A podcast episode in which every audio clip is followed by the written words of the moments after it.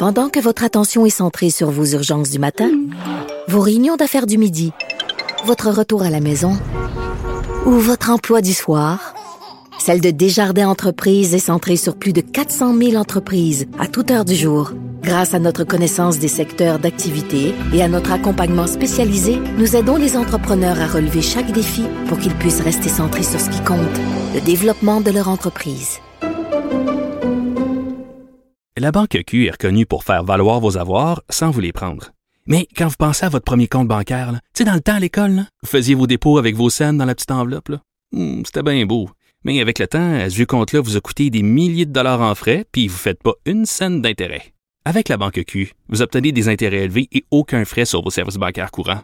Autrement dit, ça fait pas mal plus de scènes dans votre enveloppe, ça. Banque Q, faites valoir vos avoirs. Visitez banqueq.ca pour en savoir plus. Cube Radio.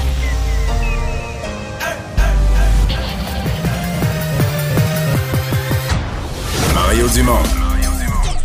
Organiser, préparer, informer. Les vrais enjeux, les vraies questions. Mario Dumont. Les affaires publiques n'ont plus de secret pour lui. Cube, Cube Radio. Bonjour tout le monde et bienvenue à l'émission. Euh, bonne fin d'après-midi. Bienvenue à Cube Radio. On va passer deux belles heures euh, ensemble. On va vous raconter cette journée en actualité, quelques nouvelles qui vous concernent, notamment Vincent. Bonjour pour, le, pour le temps des fêtes. Eh oui, écoute, il y en a qui attendaient ça, Mario. On, si on savait pas est-ce que ça allait tout de suite ou plus tard? Mais là, finalement, on a eu des réponses. 20 personnes vac- vaccinées seront permises pour vos parties. On dit qu'il n'y aura pas les policiers qui vont cogner aux portes pour faire le passeport vaccinal. Mais on peut se permettre cette tolérance-là, semble-t-il, en raison de euh, ben, pour, euh, du bas taux d'hospitalisation en ce Je pense pas qu'on s'attend quand même à ce que les gens vont, vont utiliser l'application passeport vaccinal là, Non. dans les familles. Genre, Mais moi, mais moi, je pense, parce que je voyais des gens qui disaient, ah ben là, ils placent les gens dans une situation, c'est bizarre pour les non-vaccinés, mais moi, j'ai entendu ça, je disais pas du tout, là, parce qu'il y avait un sondage qui posait la même question, c'était la semaine passée ou il y a Oui, 10 la semaine passée. Puis euh, le débat venait, puis les gens appelaient les lignes ouvertes, puis les gens disaient déjà, ouais, on a ce questionnement-là dans notre famille. Fait que c'est pas le gouvernement qui l'induit. Peut-être qu'il soulève la question ou il l'accélère, mais les gens avaient déjà ce questionnement-là. Non, puis de toute façon, je pense que le raisonnement chez bien des gens, c'est pas est-ce que le gouvernement le permet ou pas, c'est est-ce que j'ai le goût de mettre à risque euh, mes parents, est-ce que j'ai le goût de mettre à risque des gens qui sont euh, immunosupprimés dans la famille parce que t'as un cousin, une cousine qui est pas vacciné. Je pense que c'est plus ça le questionnement des gens que est-ce qu'on peut ou on peut pas selon la loi. Ouais, non, puis tout le monde comprend que ce sera pas, euh, ça sera pas légalement vérifié. La police ira pas chez vous, Non. il ira encore moins vérifier euh, le statut vaccinal euh, des gens. Mais la solution à tout ça, je la répète souvent, elle est si simple, c'est que tout le monde aille. Mais bon, ça, c'est mon point de vue. On va aller rejoindre Sylvain Drapeau et l'équipe de 100% C'est Nouvelles. le moment d'aller joindre Mario Dumont dans les studios de Cube Radio. Bonjour Mario. Bonjour.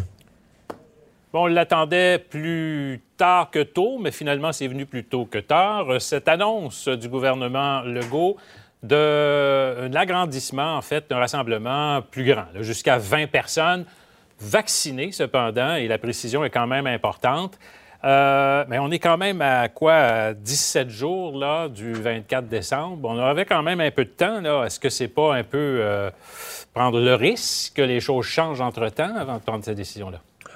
Ben, je, pense que ce qui sécurise le gouvernement, c'est que malgré la hausse des cas récentes, les hospitalisations, les soins intensifs, c'est relativement stable. En tout cas, ça augmente pas du tout là, proportionnellement. Puis on voit l'effet de la vaccination parce qu'avec des nombres de cas équivalents, l'an passé à pareille date et cette année, euh, le portrait des hospitalisations, le portrait des décès, a rien, rien, rien, rien à voir. là. Donc, euh, je pense que sur cette base-là, on a pu le faire.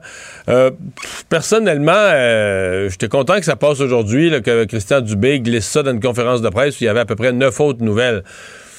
Euh, ça aurait un peu gros, là, pour pas dire grotesque, que le premier ministre convoque la presse pour annoncer jeudi juste ça, vous pouvez être 20 à Noël. Sais, ça aurait fait un peu, là, euh, lutin du Père Noël. Je sais pas, là, mais tu sais, je trouvais ça correct aujourd'hui. Garde, c'est pas une affaire compliquée. On le savait qu'on voulait euh, assouplir un peu, permettre aux gens, là, après ces deux années compliquées, de faire des rassemblements familiaux. Bon, reste la question, évidemment, il y a des gens qui sont bien choqués, qui a dit des personnes vaccinées. Ben, D'abord, ça me paraît une, conseil, une, une consigne de santé publique, là, de base, euh, très simple et très logique. Deuxièmement, à savoir, ouais, mais là, est-ce qu'on va créer, est-ce que le gouvernement vient créer des tensions dans les familles? Sylvain, euh, la semaine passée, euh, le Globe, mais pas le Globe, le National Post avait fait un sondage. Il avait demandé, il était commandé allégé, là, exactement là-dessus. Puis soulevait la question, inviteriez-vous quelqu'un? Puis ça donnait, je pense, 57% au Canada, 55% au Québec.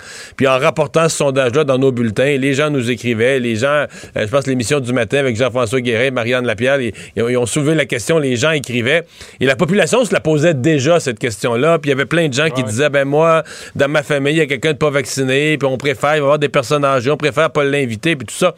Donc, c'est pas, pas le gouvernement qui induit ou qui, qui, qui crée la question. C'est une question qui se posait. Les gens non vaccinés sont malheureusement devenu un, problème, une lourdeur euh, un peu partout. Puis il faut, euh, il y en a qui disent bon, on va passer l'éponge, on va faire attention, on va garder la distance. Puis il y a bien des gens, plus de la moitié disent non. Là, pour cette année, ils, seront malheureusement pas de la fête de Noël, à moins qu'ils se fassent vacciner d'ici là. Il est encore temps. Mais euh, voilà, donc c'est c'est une question le gouvernement, évidemment, la, repose en mettant cette condition pour 20 personnes, mais qui ne sera pas vérifiée de toute façon. Les gens qui vont inviter un non-vacciné chez eux, personne qui va aller surveiller ça. C'est vraiment une, une consigne, c'est un conseil qui est donné par la santé publique. Non, les gens attendaient quand même un peu le feu vert pour dire, bon, on peut maintenant, là, c'est une question de... Bon, il y avait une autre annonce quand même qui est aussi euh, importante, c'est la troisième dose. on l'attendait, euh, peut-être les plus de 50 ans, et finalement, ce sera 60 ans et plus. Et pas avant janvier. Et pas avant janvier. Donc, pour l'instant, c'est le personnel de la santé, les personnes immunosupprimées, mais vraiment, les 60 ans et plus, ce sera en janvier. Remarque que j'ai des gens qui m'ont écrit, ce matin, encore cet après-midi, pendant la conférence de presse, un monsieur m'a écrit, des gens qui disent, je pense pas que c'est partout pareil, mais dans quelques régions, les gens disent déjà, s'ils vont sur le site aujourd'hui, il n'y a pas de rendez-vous de toute façon avant janvier. Donc, même les gens qui sont dans les catégories les 70 ans et plus et qui ont le droit, présentement, qui ont le droit de, de, prendre leur rendez-vous, ils ne trouvent pas de, de date, ils ne trouvent pas de, rendez-vous avant le début janvier. Les places sont prises de toute façon, parce qu'il faut dire aussi quand même que les 5 à 11 ans ont comme une priorité. Les enfants prennent de la place à l'heure actuelle et euh, on le voit dans les chiffres quotidiens. ça, a remonté. Il y a plus de gens chaque jour qui se font vacciner à cause des enfants. Justement. Bon, il y a eu évidemment un débat, des tirs groupés là, des partis d'opposition sur la question de la gestion de la première vague CHSLD. On demande en bloc là, une enquête publique. Ouais. Les partis d'opposition ont raison de mettre de la pression là-dessus, de mettre toute la pression pour que la lumière euh, soit faite, parce qu'il est sorti plusieurs incongruités là, de, euh, de, à travers l'enquête du coroner. En parallèle, en même temps, euh, en disant ça, ce qu'ils font, c'est qu'ils mettent, mettent la loupe sur le fait que la coroner fait son travail, fouille, a prolongé son mandat, demande les rapports, dit si j'ai pas les rapports, je vais faire venir, si j'ai pas les rapports papier des inspecteurs, je vais faire venir l'être humain en chair et en os, je vais asseoir l'inspecteur sur la chaise au besoin. Et, je pense que quand les partis d'opposition, c'est un peu plate à dire, mais quand les, partis d'opposition demandent ça, euh, ils, demandent ça dans l'esprit que le gouvernement va dire non. Et donc, ils vont pouvoir dire le gouvernement nous cache quelque chose. C'est un jeu qu'on joue souvent dans l'opposition, je l'ai fait, je peux plaider coupable. Mais euh, mm-hmm. dans les faits... Euh, si on prend un pas de recul, puis si vraiment la société, je pense que les gens ont été outrés, attristés de ce qui s'est passé dans dans les CHSLD, veulent avoir la vérité. Mais si on expliquait aux gens une commission d'enquête publique, par exemple un mandat de deux ans, trois ans, euh, quelques dizaines de millions, des recommandations qui arrivent, je sais pas, en 2024, 25, euh, euh, est-ce que les gens, par référendum, est-ce que les gens voteraient oui? Est-ce que la population dirait Ouais, après l'enquête de la coroner, après l'enquête de la commissaire à la santé, après l'enquête de la protectrice du citoyen, on n'a pas assez d'enquêtes, il y a encore des choses cachées.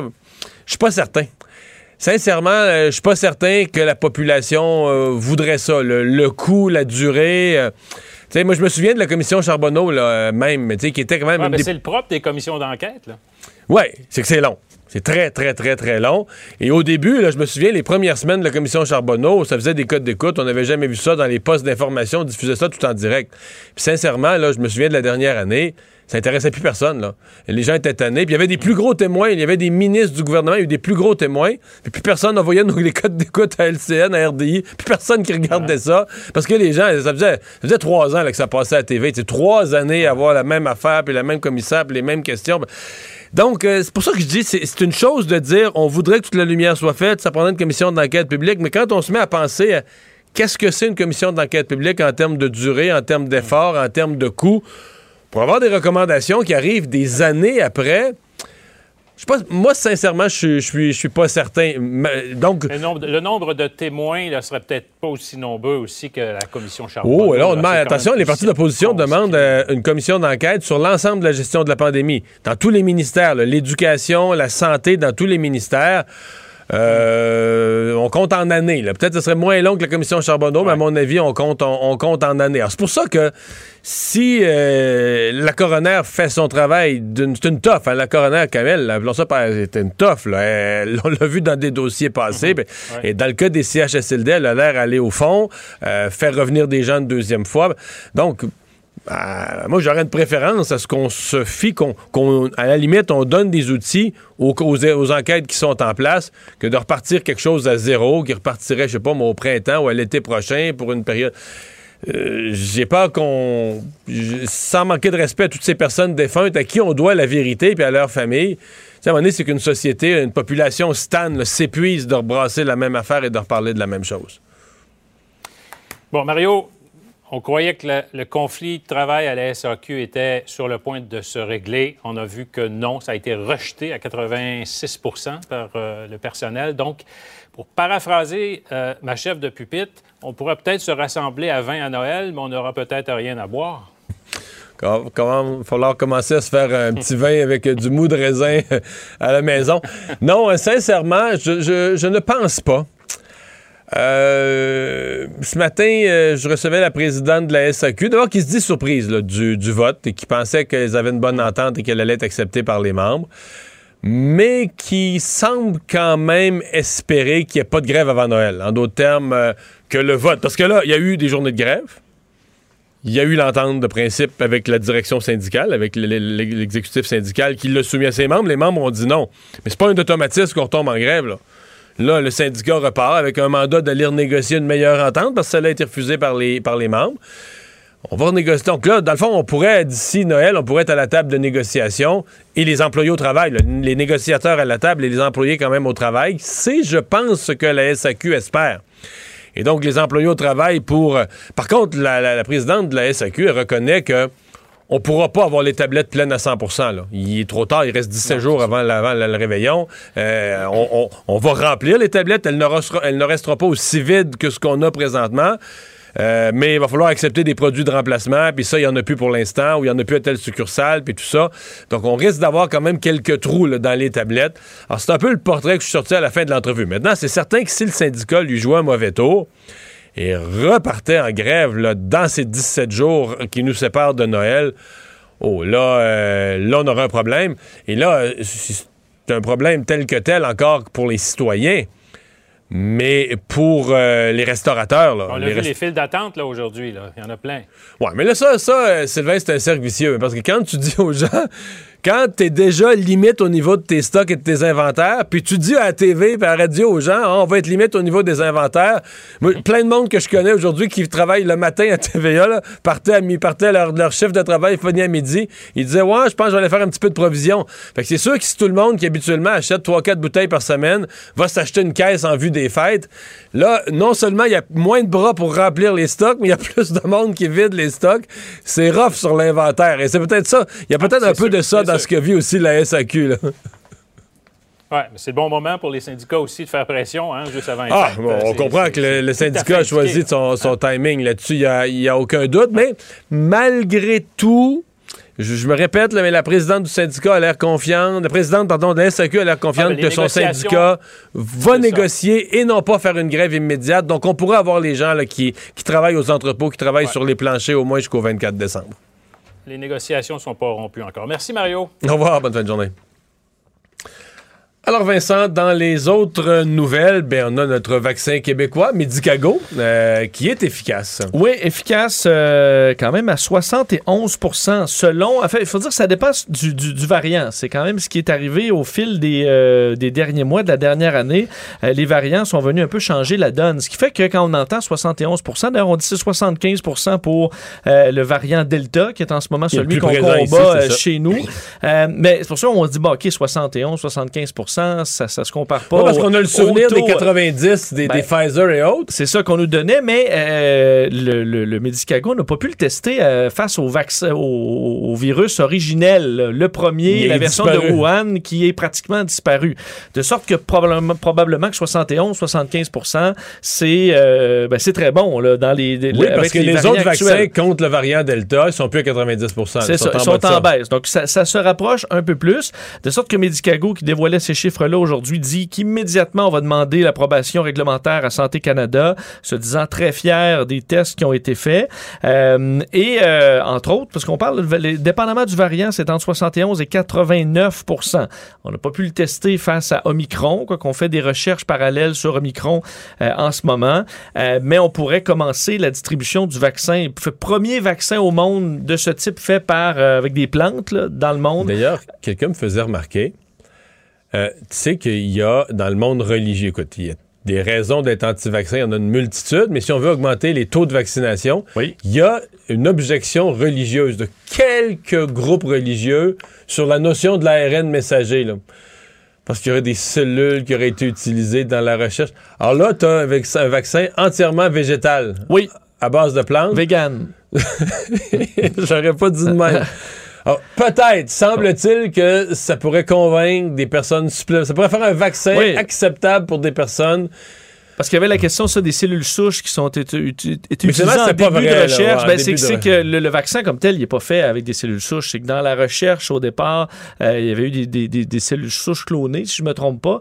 Euh, Disons que ça fait raison religieuse étirée un peu, qui me fait penser que peut-être que si ces gens sont anti-vaccins, finalement, ils vont trouver que chez Medicago, il y a un des employés qui avait pas enlevé ses claques un jour, un jour de février dans le laboratoire, puis que. Ouais, puis Euh, il y a il est eu pas bon chose- non plus. Ben, c'est pour ça, parce qu'on en a entendu des gens qui disaient, ben, on faut attendre ce vaccin-là, par exemple. Mais moi, j'ai l'impression que c'est plus des raisons qu'autre chose, là. Euh, mais ça fera une raison peut-être, peut-être un 2 Peut-être. qu'on ira chercher. On se serait très content que ce soit le cas. D'ailleurs, ça fonctionne aussi avec les, les deux doses. euh, donc, dans le cas de Medicago, et on, a pr- on prévoit pouvoir en produire jusqu'à 76 millions de doses. là. Euh, la production qui est déjà débutée d'ailleurs. Alors, on pourrait arriver rapidement avec ça.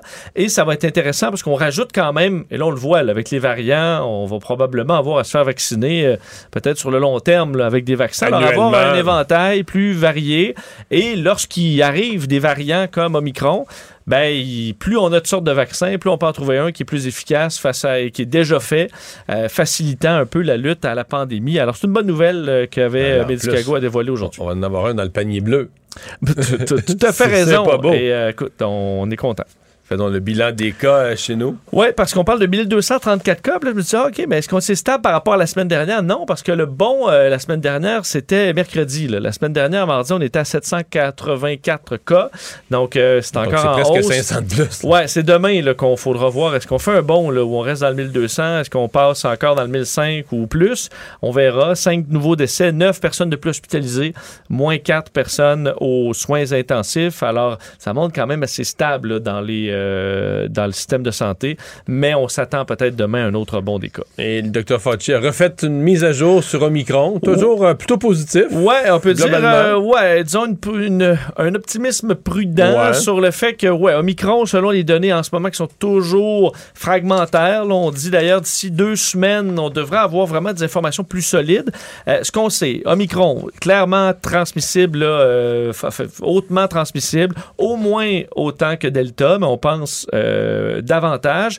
Euh, la résistance au vaccin, encore inconnue. Par contre, on voit des gens qui ont des réinfections, donc qui ont été vaccinés euh, ou qui ont eu la COVID et qui attrapent la COVID à nouveau avec Omicron. Ce qui est là la bonne nouvelle, c'est que selon Anthony Fauci, il est au moins pas plus grave que Delta. alors, similaire et probablement moins grave.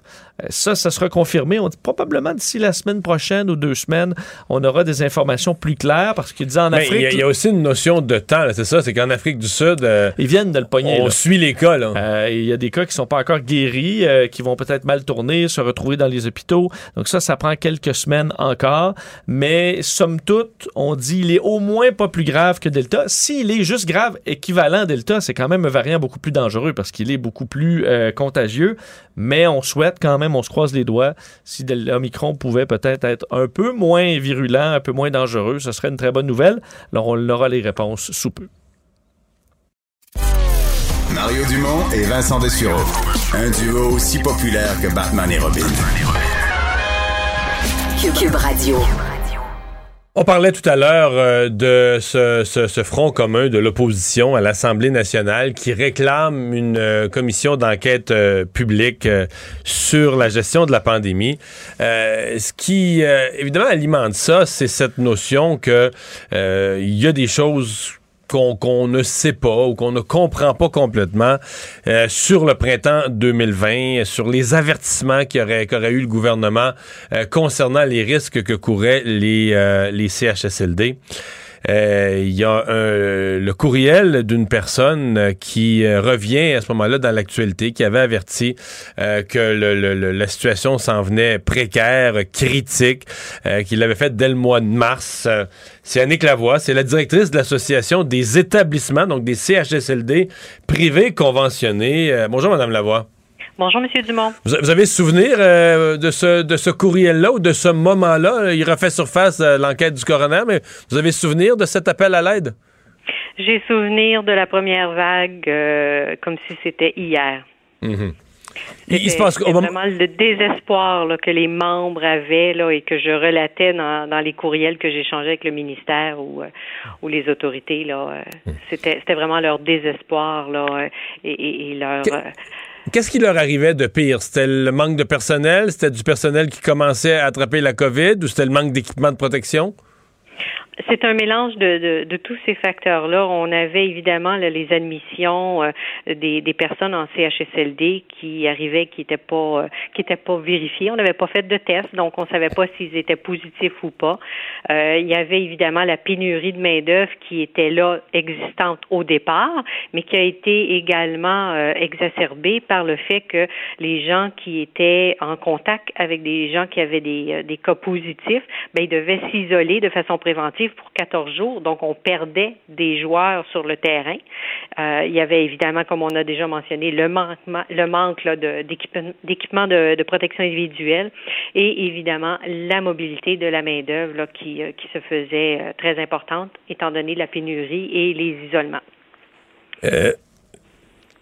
Vous n'avez pas obtenu à l'époque, vous n'avez pas senti que le gouvernement, euh, comme on dit, était en contrôle de la situation, ou vous n'avez pas senti qu'il était sensible à la réalité des CHSLD, ou vous avez tout simplement senti qu'ils étaient eux-mêmes paniqués parce que l'équipement de protection, il n'y en avait pas, ils ne pouvaient pas vous en donner, il était au compte-goutte. Qu'est-ce que vous avez senti? Ben, je dirais pas que c'était le gouvernement parce que j'écrivais au ministère, donc je vous dirais que ce sont les, les hauts fonctionnaires à qui à qui j'écrivais. Euh, quand j'écrivais à, à la, la directrice euh, du cabinet de Madame Blais, elle était elle était très au fait, puis elle, elle prenait la situation très au sérieux et, et faisait les, les, euh, les recherches nécessaires. Euh, je vous dirais les, les, le réseau de la santé, le ministère était tourné vers les hôpitaux parce que on regardait ce qui se passait à l'extérieur dans le reste du monde et c'est là que les, les cas arrivaient, c'est là où les situations catastrophiques euh, existaient. Donc ils ont ils ont réagi de cette façon-là comme j'ai souvent mentionné, le fait que euh, l'association, euh, la EPC, n'était pas présent euh, au, au, comité de gestion du réseau, on n'a pas pu sonner l'alarme et mhm. dire, écoutez, regardez, oui, on s'occupe du milieu hospitalier, c'est très important de se préparer, mais s'il vous plaît, de grâce, n'oubliez pas les CHSLD. Il y avait personne qui avait ça dans leur radar parce que la, la, la mission ou les missions sont multiples dans les Sicilius, donc euh, ça, c'était la problématique. Hmm. Euh, vous dites que vous n'étiez pas là, mais je comprends que les privés conventionnés euh, hébergent, je sais pas combien de milliers de, personnes en CHSLD, mais plusieurs milliers de personnes. Euh, n'aurait pas été approprié que vous soyez à la table à ce moment-là? Tout à fait. On représente euh, environ 7000 euh, résidents, ce qui est à peu près là, près de 20 des, des personnes hébergées. Je dirais qu'on a plus de, dans l'ensemble des 59 établissements, on a plus de 12 500 employés, ce qui fait qu'on on est la grosseur d'un CIUS ou d'un CIS. Donc, c'est, ça, serait tout à fait euh, approprié que, que l'AEPC soit sur les tables nationales SAPA et qui soit également là sur euh, le comité de, gestion du réseau parce qu'on représente 20% du réseau. Mmh. Euh, Avez-vous l'impression, parce que bon, vous, vous avez comme participé là, aux travaux de la, de la coroner, une des questions qui se pose, est-ce que ces travaux-là vont aller au fond des choses, vont soulever toutes les questions, euh, euh, ou est-ce qu'il faudrait repartir de zéro, je sais pas, là, créer, nommer un commissaire, créer une commission d'enquête publique, puis repartir, mettons, au printemps ou à l'été prochain, là, une commission de deux, trois ans. Pour dire là, on questionne toute la gestion de la pandémie. Euh, vous, vous senti que cette coroner a la, la, la les outils et la volonté d'aller au bout de cette affaire-là? Je dirais, c'est mon avis personnel. Euh, Maître Kamel fait un travail exemplaire. Euh, vraiment, elle veut des réponses, elle veut savoir qu'est-ce qui s'est passé et elle prend les moyens pour le faire. Alors, je vous dirais que peu importe le moyen d'enquête qu'on va utiliser, l'important, c'est vraiment de faire la lumière sur ce qui s'est passé, puis continuer à tirer des leçons pour l'avenir. Et je pense que Maître Kamel euh, travaille tout à fait dans cette direction-là. Mmh la, situation des, euh, de la qualité des repas à CHSLD refait la manchette aujourd'hui. Euh, à la une du, journal. Euh, bon, vous ne pouvez pas parler évidemment pour les, les les CHSLD qui sont dont le gouvernement est responsable, mais dans les privés conventionnés, ça, ça a l'air de quoi? Si vous essayez de me donner leur juste? Est-ce qu'il y a eu des efforts particuliers? Est-ce que, par exemple, les, les réformes que Gaétan Barrette avait voulu amener, qui semble-t-il ont été faites en partie, abandonnées, est-ce c'est avoir une qualité de repas? Est-ce que vos membres ont fait le travail de ce côté-là? Tout à fait, puis on l'a fait bien avant que, que Gaétan Barrette sorte son euh, son plan là pour euh, pour les repas, c'était fait à l'avance. On a on implique toujours les, les résidents, les familles de résidents quand on refait les menus. Euh, c'est vraiment au goût au goût des gens qui qui sont présents là, tout à fait. Il faut faut se rappeler là, puis là c'est mon côté nutritionniste qui qui prend le dessus là. Il faut se rappeler que les gens en CHSLD, il y a beaucoup de facteurs qui viennent affecter le goût. Alors c'est toujours plus difficile d'adapter l'alimentation pour pour plaire à, tout le monde là. Il y a la médication, il y a, y a la sénescence là qui, qui est le vieillissement là, de la personne. Il y, a, énormément de facteurs. Alors euh, c'est sûr qu'il faut toujours travailler constamment à rajouter des saveurs qui sont un peu plus euh, euh qui ressortent un peu plus pour justement euh, stimuler là, les les personnes âgées. Annick Lavoie, merci d'avoir été là. Ça m'a fait plaisir. Au revoir, Au revoir M. Dumont. Pendant que votre attention est centrée sur cette voix qui vous parle ici, ou encore là, tout près ici, très loin là-bas, ou même très, très loin, Celle de Desjardins Entreprises est centrée sur plus de 400 000 entreprises partout autour de vous. Depuis plus de 120 ans, nos équipes dédiées accompagnent les entrepreneurs d'ici à chaque étape pour qu'ils puissent rester centrés sur ce qui compte, la croissance de leur entreprise. La Banque Q est reconnue pour faire valoir vos avoirs sans vous les prendre. Mais quand vous pensez à votre premier compte bancaire, tu sais, dans le temps à l'école, vous faisiez vos dépôts avec vos scènes dans la petite enveloppe. Hmm, c'était bien beau. Mais avec le temps, ce vieux compte-là vous a coûté des milliers de dollars en frais, puis vous ne faites pas une scène d'intérêt. Avec la Banque Q, vous obtenez des intérêts élevés et aucun frais sur vos services bancaires courants. Autrement dit, ça fait pas mal plus de scènes dans votre enveloppe, ça. Banque Q, faites valoir vos avoirs. Visitez banqueq.ca pour en savoir plus. Ici Ricardo. Et Émilie, marchand d'IGA. On a envie de vous inspirer à bien manger. À moins de 5 la portion. Suffit de repérer les produits valeurs sûres et de les cuisiner avec une de nos recettes. Les valeurs sûres, c'est bien pensé, hein? Bien sûr! Détails sur IGA.net.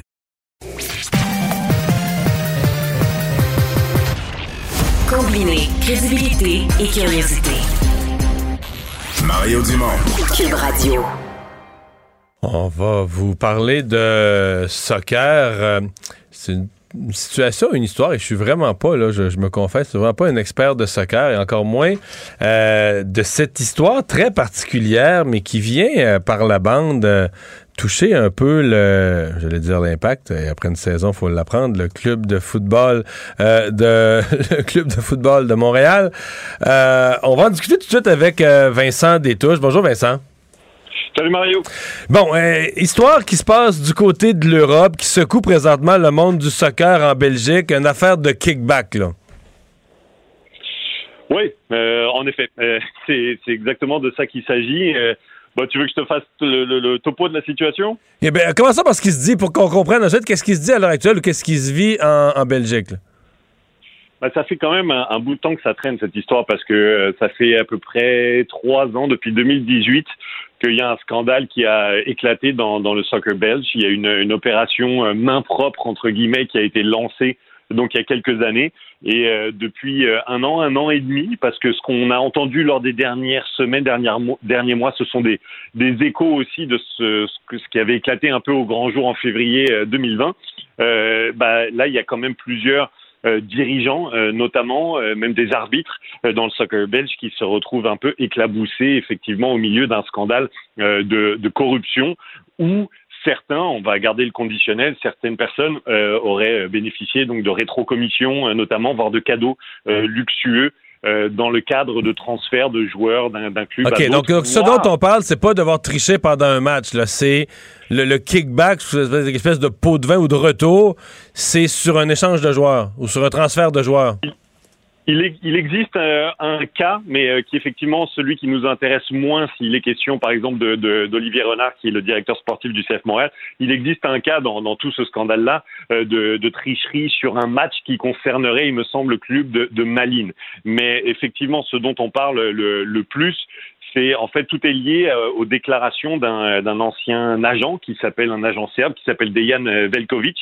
Euh, qui est devenu le premier repenti, entre guillemets, de, de l'histoire de, de, la justice belge, parce qu'il bénéficie d'un statut, donc le statut de repenti, qui est un peu inspiré de, de, ce qui se passait en Italie, d'un statut qu'on accordait aux, anciens mafieux. Donc il a accepté quelque part de, parler euh, de, ce qu'il avait vu, de ce, qui, ce dont il était impliqué aussi là-dedans, euh, et en échange de, bénéficier d'une remise de peine. Dans son cas, la remise de peine, c'est 5 ans de prison avec sursis, une amende d'à peu près 80 000 euros, il me semble, et aussi on lui a confisqué environ 4 millions euh, d'euros euh, dont il aurait bah, qu'il aurait accumulé au, fil de, ses malversations euh, tout au long euh, de sa carrière. Donc voilà, il a fait plein de déclarations, il a arrosé un peu tout le monde dans euh, dans le, soccer belge et donc beaucoup de dirigeants, dont celui du CF Montréal, Olivier Renard, qui, qui, a été la cible de certains de ses propos. En fait, ça fait un certain temps, là. Il a toujours, lui a toujours nié formellement quelque implication dans ça. Ben, effectivement, il a nié quand c'est sorti en février 2020. Euh, et depuis, il s'est pas passé grand-chose en somme finalement. Euh, moi, la, la, dernière fois, euh, dernière fois que j'ai, parce que j'ai eu l'occasion de lui en parler à, à Olivier Renard, c'était euh, l'été, à la fin de l'été dernier. Euh, je lui demandais justement qu'est-ce qui arrivait avec tout ça et que, quelle était sa position sur le sujet. lui, ce qu'il m'avait mentionné à l'époque, c'est que euh, il était retourné plusieurs fois en Belgique euh, et que par le biais de, de son avocat, à chaque fois qu'il y était allé, il s'était mis à disposition du parquet belge, de la justice belge, pour venir témoigner parce que euh, de, de, de son point de vue, euh, il est complètement innocent. Pour l'instant, la justice belge n'a jamais euh, voulu ou daigné, euh, ne serait-ce que, que, lui parler, recueillir son témoignage. Donc c'est là où on se trouve, c'est qu'il y a beaucoup, beaucoup de dirigeants qui se trouvent éclaboussés, mais qu'il n'y a pas grand-chose qui est arrivé euh, mais qui pourrait peut-être arriver en, en, 2022 une fois que euh, peut-être certaines personnes vont être euh, mais, mises en examen. Okay. Mais est-ce que c'est vraiment une enquête, est-ce que ce serait exagéré de dire qui présentement qui fait trembler le soccer belge? Ah oui, ah oui, oui, c'est une, une, enquête qui fait trembler le soccer belge parce que je te, je te dis, même la fédération euh, se retrouve impliquée là-dedans. Il y aurait une histoire de match truqué. C'est la plupart des, des, des, grands dirigeants, même d'entraîneurs, euh, qui se retrouvent éclaboussés. Maintenant, il faut, en prendre et en laisser un petit peu quelque part, je pense, c'est mon avis là-dedans, parce que j'ai vu la, dernière entrevue, là je t'ai parlé de l'agent serbe, Dejan Velkovic, c'est par, lui que tout est, euh, parti. Euh, maintenant qu'il a été libéré, entre guillemets, suite à son accord, il est reparti, et notamment en Serbie, euh, il est allé dire que dans le fond, il est innocent, euh, qu'il n'a rien fait, qu'il n'y avait aucune preuve contre lui. Ben, il a quand même accepté un accord qui disait que euh, voilà, il était repenti, qu'il avait 5 ans de prison avec sursis, etc. Fait bon, bref, je sais pas trop à quel jeu il joue, mais c'était un peu étonnant comme comme sortie, on va dire. Maintenant, justice va se passer, j'imagine. Il y en a qui vont être finalement appelés à témoigner et qui vont euh, montrer pas de blanche ou non. Mais euh, la, justice ne s'est pas passée pour l'instant. C'est plutôt euh, le, jeu des déclarations et du secret de l'instruction qui a été quelque peu bafoué parce qu'il y a énormément de, témoignages qui sont sortis, qui ont fuité dans la presse et sans qu'il y ait eu véritablement enquête ni ni qu'on donne la parole finalement aux personnes incriminées. Le... est-ce que le, CF euh, Montréal est nerveux avec ça? Est-ce qu'on peut pas. Est-ce que c'est quelque chose qu'on suit? euh, parce qu'ici, euh, personne ne parle de ça au Québec ou en Amérique du Nord, ou très très peu. est-ce que c'est quand même quelque chose qu'on a à l'œil au CF Montréal? J'imagine, euh, j'imagine que oui. Euh, bon, ça doit être, euh, ça doit probablement être une inquiétude un peu euh, latente parce que ça émerge de temps en temps. J'imagine qu'on préférait évidemment que ça n'existe pas ou Ouais. qu'on préférait à, à tout le moins que euh, Olivier Renard puisse euh, soit entendu par la justice et voire éventuellement soit lavé de, de tout soupçon si jamais il s'avère qu'il est innocent. Là, pour l'instant, je pense que cet entre-deux ne bénéficie honnêtement euh, euh, à personne parce que le nom ressort et pas que lui. Hein, c'est loin d'être le seul. Ah, non, non, mais son nom, son nom ressort de temps en temps, mais il se passe rien. Euh, donc, euh, je trouve effectivement là, euh, tout le monde est un peu en mode attente et il faudrait que, que justice se passe. Maintenant, ce que je peux t'expliquer aussi sur sur le mécanisme dont on parle, c'est un peu, c'est relativement simple. C'est euh, en l'occurrence comment les gens se seraient mis de l'argent dans la poche, selon euh, Dejan Velkovic. Lui, c'est un agent. Il veut placer des joueurs dans certains clubs euh, et il aurait euh, facturé des, euh, des rapports de dépistage euh, à grands frais, entre guillemets, des rapports de dépistage pour, euh, on va dire, éluder le fisc et et en plus, euh, c'est ça, faire gonfler ces rapports de dépistage pour donner ensuite des rétro-commissions à ceux qui auraient donc accepté de, de, de recevoir ou de payer pour tel ou tel joueur, donc des entraîneurs, donc des directeurs sportifs, etc. Donc voilà, il y en a qui se seraient mis euh, un peu d'argent euh, dans, les, dans les poches par ce biais. Et c'est de ça qu'il s'agit. Alors les montants sont très divers. hein. Euh, Olivier Renard, par exemple, s'il s'agit de lui, ce qui est sorti, euh, il y a eu, c'était deux fois 20 000 euros à un moment donné. Après, c'était deux fois 40 000, il me semble. Bref, euh, tout, tout- tout ça n'est pas très clair et les montants varient en fonction de- des personnes. Il y en a qui ont, qui ont, où, où les montants sont. Mais il n'y a rien de prouvé dans tout ça. C'est des allégations qui sont lancées pour l'instant. Exactement. Pour l'instant, on en est là. Euh, pour l'instant, on en est à, ce point-ci. C'est-à-dire que son, son nom et le nom d'une quinzaine d'autres dirigeants, etc., ont été lancés, incriminés. Euh, et maintenant, euh, qu'est-ce qui va se passer? Est-ce que la justice va les traduire? Est-ce qu'ils vont être euh, renvoyés en correctionnel, mis en examen? Est-ce qu'on va finalement les interroger? Est-ce qu'ils vont pouvoir euh, être lavés de tout soupçon? Euh, C'est la suite. C'est la suite des choses. Tout ça devrait arriver euh, en, en 2022, mais une chose est sûre, c'est que le soccer belge effectivement euh, tremble euh, et qu'il n'y a rien de, de très beau qui va ressortir de tout ça. Et en attendant, le, le Veljkovic en, en question, l'agent serbe, lui, il essaie de il essaie de se de reprendre une licence pour pouvoir réexercer euh, en Belgique, ce qui serait complètement euh, Ouais. ahurissant. Mais bref, c'est c'est, semble-t-il sa volonté. Olivier Renard est quand même un rouage important dans le, le CF Montréal présentement? Ah oui, ça, oui. Mais il n'y en a pas beaucoup de rouages, d'ailleurs, dans le CF Montréal actuellement, parce que le, le CF Montréal a vu le départ de, de son président euh, il y a quelques semaines, Ouais. Kevin Gilmore, ce qui a fait en sorte que Joey Saputo est revenu, euh, ne serait-ce que sur une base temporaire, dans un rôle un peu plus euh, opérationnel, mais il y a beaucoup de monde aussi dans les bureaux qui ont quitté tout au long de l'année, dans les départ- départements marketing, etc. Il y a eu un changement d'entraîneur quand même récent. Exact. Et, mais dans, dans, dans, le, dans le, le- le domaine administratif, il n'y en a pas. Et on l'a bien vu cette année. Il y a eu beaucoup de choses qui ont, qui ont secoué cette organisation. Kevin Gilmore, à un moment donné, a arrêté de parler pour X ou Y raison, probablement parce que il avait tellement de, de, de buzz négatif qui l'entourait qu'il s'est rendu compte que lorsqu'il parlait, il nuisait à l'organisation plus qu'autre chose. Fait qu'il s'est muré dans le silence. Mais à partir de ce moment-là, il n'y avait plus personne qui pouvait parler ou qui pouvait représenter euh, le, le CF Montréal sur la place publique, ce qui est à la fois un problème et deux montre que il y a, quand même un, un, un souci dans l'organigramme. Fait que Olivier Renard, c'est un de, des seuls rouages qui restent, mais c'est surtout le rouage peut-être le plus apprécié par les partisans ici. C'est un directeur sportif qui, euh, qui est aimé euh, par les partisans montréalais et qui a relativement du succès dans ce qu'il a entrepris jusqu'ici. Donc effectivement, c'est quelque chose qu'il faudra guetter cette histoire euh, parce que ça, il risque d'avoir des développements en, en 2022. Vincent, merci beaucoup. Très apprécié. Avec grand plaisir. Au revoir. Vincent Détouche de TVA. Cube Radio. Les rencontres de l'heure. Chaque heure, une nouvelle rencontre. Nouvelle rencontre. Les rencontres de l'heure. À la fin de chaque rencontre, soyez assurés que le vainqueur, ce sera vous. Cube Radio. Une radio pas comme les autres. Chronique juridique avec Nada Boumefta. Bonjour Nada. Bonjour, messieurs. Alors, euh, ben, dans tous les domaines, la pandémie a eu ses effets. Et tu veux nous parler euh, du fait que dans la justice, euh, les audiences en virtuel euh, se sont installées pour rester. Euh, une bonne, une mauvaise chose? Je dirais, Marion, que c'est une bonne chose. En fait, la pandémie est évidemment venue avec une vague de choses négatives, dont la perte de gens proches, mais clairement, dans le système de justice, enfin, on arrive en 2021, je dirais, 40 ans, en fait, je dirais un peu plus de retard au niveau technologique. On est maintenant en virtuel. C'est une bonne chose et on prédit que c'est quelque chose qui risque de rester, mais dépendamment de la matière, ça peut être positif comme négatif. Dans quelles euh, circonstances ça pourrait être négatif?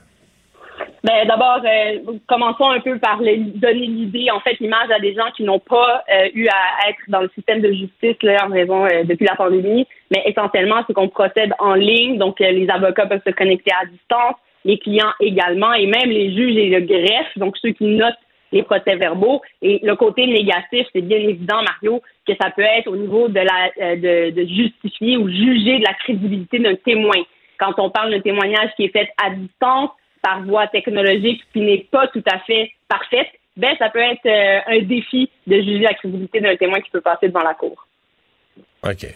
Euh, est-ce qu'on l'utilise bien? Parce que souvent, quand on introduit une technologie, ça peut être une bonne technologie, mais les gens pas habitués ou les gens habitués à des vieilles méthodes vont introduire un peu la technologie, mais des fois vont pas, euh, vont pas l'utiliser pleinement ou correctement? Absolument, ça peut être un défi, comme tu l'as dit, pour les gens qui n'ont pas cette facilité-là avec la technologie. Rappelons quand même que la majorité maintenant ont des téléphones cellulaires, mais il y a aussi une partie de la population qui n'a même pas accès à ces technologies-là euh, pour des raisons sociales ou des, réseaux, euh, des raisons de santé euh, personnelle ou même d'âge. Mais je, je, dirais que ça fonctionne quand même, somme toute, bien, avec certaines difficultés de connexion. Euh, parfois, ça coupe, parfois l'image coupe, le son peut être interrompu également, mais on y travaille. Et l'autre chose qui peut être négative, c'est le fait que la majorité des documents, des papiers, je dirais plutôt en criminel, restent des papiers physiques. Donc, tout ce qui est transmission de preuves ou partager des documents, ça peut devenir un défi au niveau du partage d'écran et surtout la prise de possession de ces euh, matériaux-là qui peuvent jouer euh, dans la détermination d'un contre-interrogatoire. Nada, dans le dossier de Paul Mukendi qui se poursuit parce que lui doit faire face un, à des années de prison pour un premier procès, mais doit faire face aussi à un nouveau, un deuxième procès pour euh, de, bon, des agressions sexuelles présumées. Et ça se fera, euh, les procédures avec ou sans lui. Là. Oui, assez particulier. C'est un dossier qu'on rappelle, euh, on attend en fait de le retrouver depuis cet été. Il a quitté les lieux. On confirme aujourd'hui euh, par les autorités qu'il serait bel et bien au Congo. Et Mais c'est incroyable, là. C'est incroyable qu'avec un passeport, il est passé, il est sorti du Canada alors qu'il était supposé rentrer en prison. Il était, il était jugé. C'est incroyable. Moi, je trouve cette histoire-là, quelle, quelle incompétence, quel pays pas sérieux clairement, il faut se poser des questions sur comment il a fait pour passer à travers les mailles euh, du filet, surtout en sachant qu'il avait déjà été déclaré coupable dans un premier dossier, attendait sa sentence, et dans le deuxième, le procès avait débuté au mois de mai. Donc, l'émission demandait généralement, bon, euh, il, peut y avoir des délais. On est-ce qu'on a attendu trop longtemps avant de les mettre? C'est une question euh, aux frontières. toutes ces questions se posent. Euh, on a réussi, en tout cas, à, détecter où il était, à au moins également confirmer qu'il est en vie. Mais non seulement ça, il a publié, on rappellera, des vidéos Facebook où il dit clairement qu'il veut fuir cette justice québécoise qu'il détermine comme étant injuste envers lui. Il ne voudrait hmm. pas revenir sur le territoire québécois. Oui, parce que Nadal, pour ce deuxième procès, ben, normalement, un procès, ça se fait en présence de l'accusé, mais il y a quelques exceptions euh, qui font qu'on peut procéder malgré tout, même si la personne n'est pas là. Donc lui serait, au, lui serait au Congo, puis il ferait son procès à Québec. Oui, et ce, sans qu'il soit présent, donc euh, même la possibilité de le faire à distance, euh, sachant qu'on n'est pas capable de l'attraper, là, clairement ne sera pas une option pour lui. Euh, et ce sera en son absence et certains critères qui ont été démontrés par la poursuite devant un juge euh, qui en ont dit, et, j'appuie cette décision-là, à un moment donné, la justice doit suivre son cours.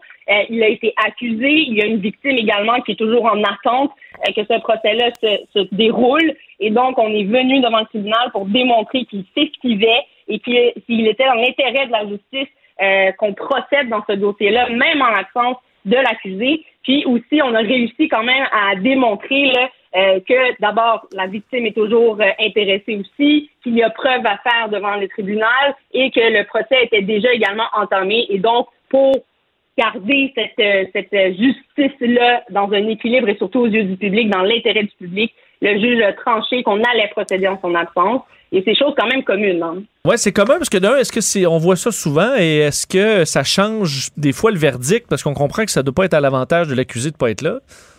Oui, c'est une bonne question, mais je tiens à rappeler d'abord que oui, ce sont des choses qui peuvent arriver, euh, même de façon plus euh, micro, par exemple, pour des accusations moins graves. Rappelons qu'il était accusé de voie de fait et d'agression sexuelle sur euh, une victime.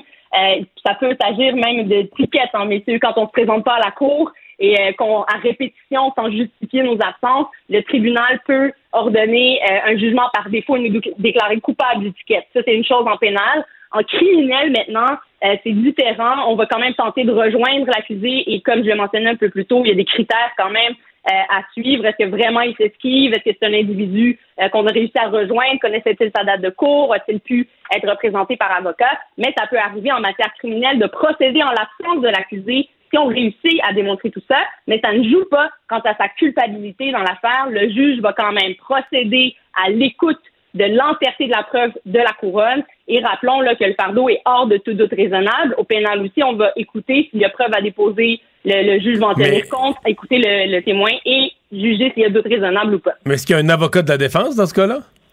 C'est une autre excellente question. Euh, parfois, il peut être représenté s'il a un mandat clair, euh, mais très rarement, messieurs, quand on n'a pas d'avocat, c'est souvent là, en fait, que ça va arriver qu'il va y avoir du jugement par défaut et qu'on risque de procéder en l'absence euh, de l'accusé. Généralement, quand il y a avocat, le client est présent le temps des procédures. Et ça peut être une stratégie aussi hein, euh, au niveau de la défense, même quand on est représenté par avocat et présent, de ne pas présenter de défense et laisser le juge déterminer s'il y a doute raisonnable. Mais évidemment, sur cette histoire, je conseille aux gens d'être représentés par avocat et de s'assurer de ne pas manquer leur date de cours. Et s'esquiver n'est certainement pas la bonne chose à faire.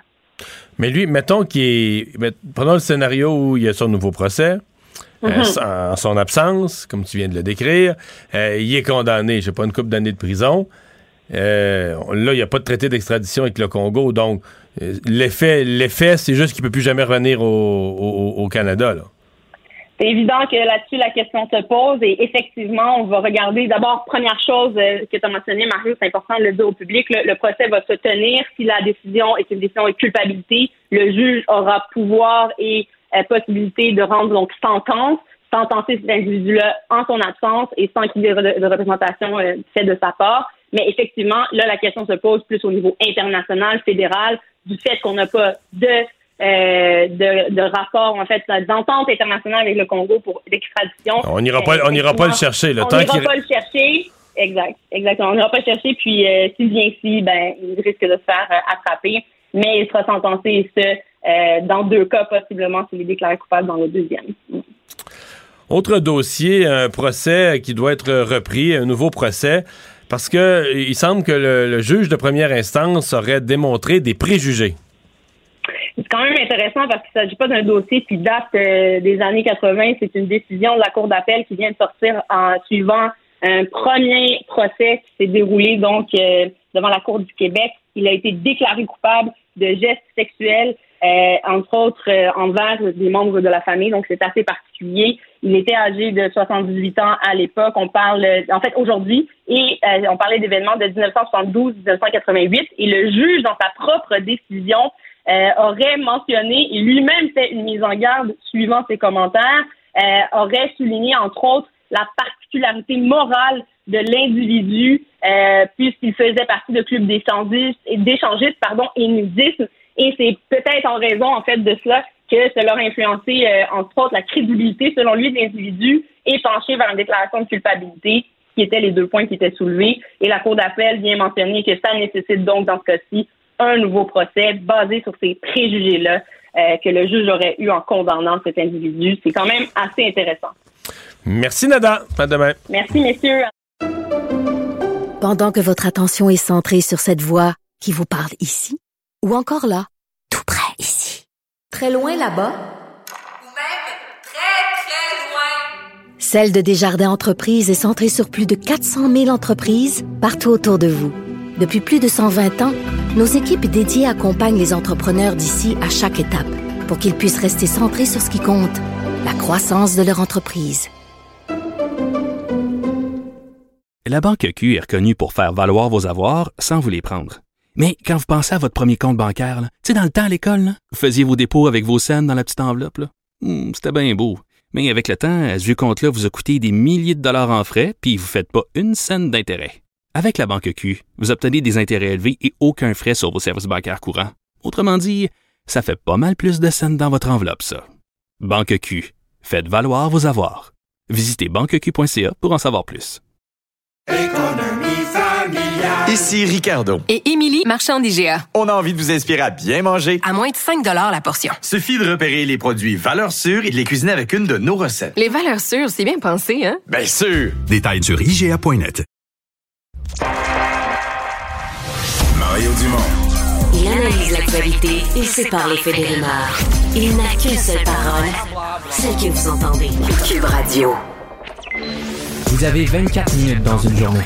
Tout savoir en 24 minutes. Pour s'informer et comprendre en 24 minutes, ici Mario Dumont, en compagnie de Vincent Dessureau, des studios de Cube Radio, la station d'affaires publique de Québecor. Voici Tout savoir en 24 minutes. Tout savoir en 24 minutes.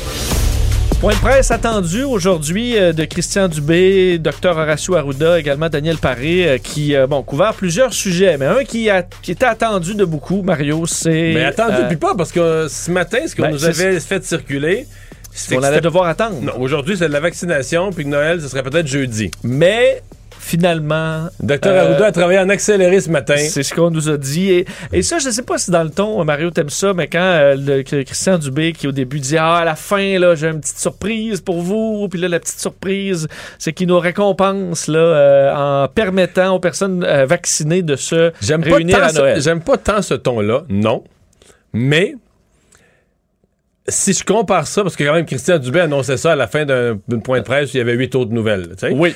Si je compare ça avec François Legault, qui aurait convoqué la presse jeudi juste pour nous, nous annoncer, ah ben là, là, je vous ai préparé un petit Noël. J'aime ça mille fois aujourd'hui. là. OK. Mille Parce fois qu'on mieux. a glissé ça. euh, on a si c'est glissé- quand même ce que les gens attendent beaucoup comme information, Oui, mais quand mais tu fais oui, mais pas c'est un gros show avec ça. Puis quand même, Christian Dubé a, a- a pas fait le Père Noël. là. Il a dit. Oui, il a, il a dit dans sa conférence de presse, j'ai une petite surprise pour la fin, mais quand il est arrivé dans la petite surprise, il nous a pas niaisé. Il a pas fait. euh, il a pas, tu sais, euh, mis le bonbon au bout d'une corde, puis il te le fait pendre comme un pendule au bout du nez. Il a dit ce qu'il en était, puis il a dit de toute façon, on- il a eu l'honnêteté de dire de toute façon, on ne surveillera pas. là. Il n'y a pas de police qui va le surveiller. C'est la responsabilisation de chacun. Ça, j'aimais ça. Bon, vous donnons, euh, je vais vous donner l'information précise. 20 personnes, donc vaccinées, euh, sont permises dans les parties de Noël. En fait, dans les parties à partir du, euh, du 23 décembre. Alors, on pourra se réunir davantage. Présentement, la, la limite est 10. Euh, et là, on dit personnes vaccinées. Mais on répète quand même, tu le disais, on n'a pas l'intention d'envoyer la police pour vérifier. On n'est pas dans la coercition.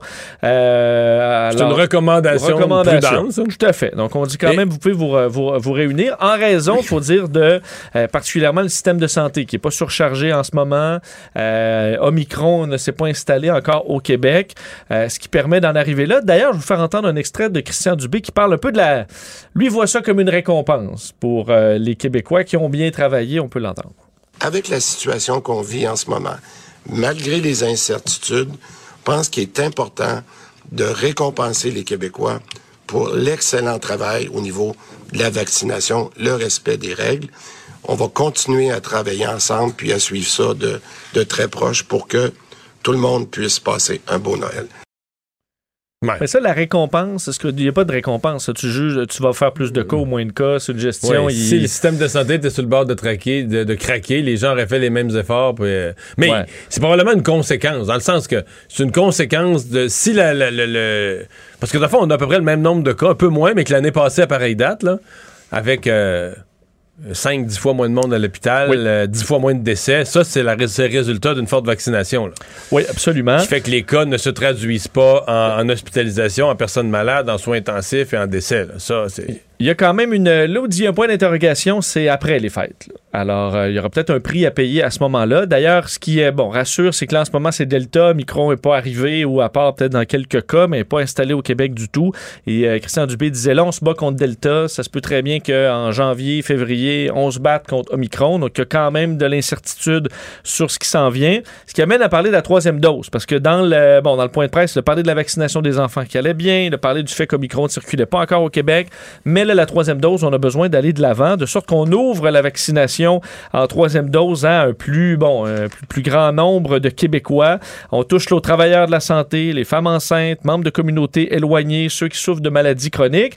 Mais on est limité quand même parce qu'on manque, euh, on manque de vaccinateurs. Il y a moins de gens qui sont disponibles pour l'opération de vaccination. Alors, on peut pas vacciner nécessairement autant comme on voudrait, surtout qu'on a des doses. Mais en ce moment, la machine roule un peu moins à plein régime. Puis on se concentre sur les enfants quand même. Oui. Ils prennent une grosse partie des places disponibles, des rendez-vous disponibles en vaccination. Vaccination qui va bien euh, pour les enfants. D'ailleurs, je vais vous faire entendre Christian Dubé qui tenait à rassurer parce qu'il dit qu'il y a beaucoup de Québécois qui s'inquiètent là, de la troisième dose, qui pourrait prendre un peu plus de temps à arriver si on dépasse le six mois. Tenait à dire, il n'y a pas de panique à avoir si vous avez dépassé votre six mois. Je vous le fais entendre. Je répète aussi, pour ces gens-là qui seraient inquiets de dire pourquoi je peux pas recevoir ma troisième dose, mais encore une fois, on ne change pas en citrouille après le 181e jour. La protection est toujours très bonne et plus votre race baisse, ben plus votre protection, elle est toujours bonne. Alors on pense qu'il est quand même, euh, avec la recommandation de la, la santé publique, correct d'attendre jusqu'au début de janvier. Ouais, c'est pas comme le minuit dans, dans l'histoire de Cendrillon. là. C'est ça. C'est une baisse qui, qui va être vraiment progressive, puis tout graduelle. ça, puis pas tant que ça au niveau des formes graves de la maladie. C'est plus sur le risque de la euh, de- d'être réinfecté.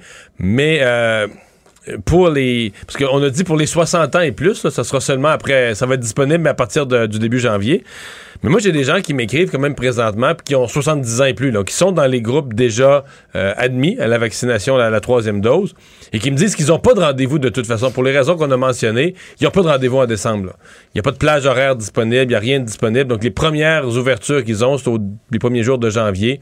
Donc, il semble que dans certaines régions, on est déjà rendu là. Je sais pas si c'est des gens qui ont, qui ont regardé un peu plus loin. Quelques, des gens nous écrivent, là, euh, je sais pas toujours exactement ce qu'ils ont fait comme effort ou comme recherche, mais ils me disent on n'avait pas de place. Là. On a pris notre rendez-vous. On, avait le droit, mais on a pris notre rendez-vous début janvier. parce que Et à vous dire, pour les enfants, je vous dis que ça allait bon train. On est à 43% des enfants de 5 à 11 ans qui ont pris leur rendez-vous, euh, première injection. Et il dit là, les deux prochaines semaines sont critiques pour pouvoir avoir la plus grande couverture possible avant les fêtes. Alors, on invite les, parents euh, à, se, bon, à se dépêcher à ce niveau-là. Et la machine va tenter de rouler le plus vite possible pour vacciner le plus d'enfants possible. la déception que j'ai, parce que pour moi, pour ce qui est de, de Noël, je trouve ça bien correct, mais la déception que j'ai dans ce point de presse-là, c'est sur la disponibilité pour les familles de tests rapides.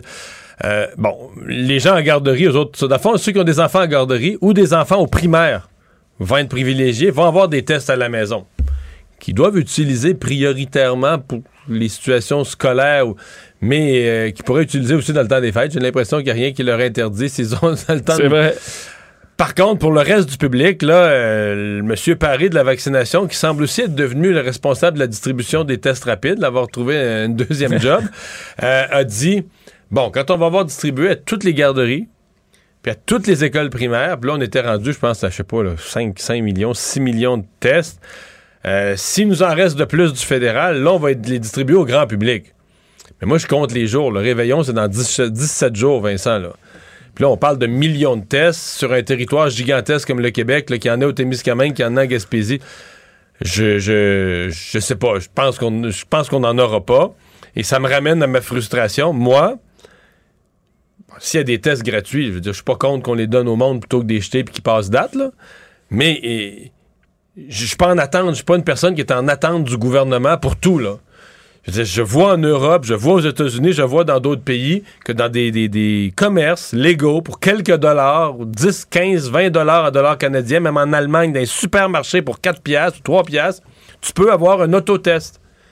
Et je comprends pas que moi, comme citoyen au Canada, mon gouvernement me prive que je puisse aller à la pharmacie dépenser mes sous pour aller acheter quelque chose qui serait utile pour protéger ma famille. Je suis, vraiment- je suis sincèrement frustré de ça. Ouais, les gens vont dépenser dans le temps des fêtes pour un paquet de trucs inutiles. Ben là, regarde, je pense qu'il y a bien des familles qui diraient si t'es cassé, là, on va mettre une bouteille de vin de, de 3 piastres de moins, la bouteille sur la table, puis on va aller chercher un test. Non, mais J'avoue que même chez les gens qui ont des membres de la famille non vaccinés, que ça les inquiète, c'est ben parfait. Tu viens, mais on a un test tester. rapide. Euh, Il y a des personnes, plein de problèmes. Il y a des personnes âgées à la table. Je donne un exemple. Il y a des personnes âgées à la table, puis parmi les gens, les convives, il y en a, même s'ils sont vaccinés, mais il y en a qui travaillent dans le public, qui ont travaillé avec des collègues à côté jusqu'à la veille au soir. Il y a plein de circonstances où les gens seraient plus à l'aise de dire, regarde, on va faire le test, on va être sûr, pour, pour, pour 8 Ouais. piastres. on va- Fait que je- je- Puis là, tout l'espoir, c'est comme. C'est tellement dur de parler de la santé au Québec, au Canada, parce que euh, ça fait une semaine j'essaie d'amener ce débat-là, puis je me fais toujours ramener. Tu sais, Je suis comme une auto, là, hier, dans ce que t'es ramené dans le sillon. Je suis toujours ramené dans le sillon de Ouais, ouais, mais là, les tests gratuits, il y en a 10 millions.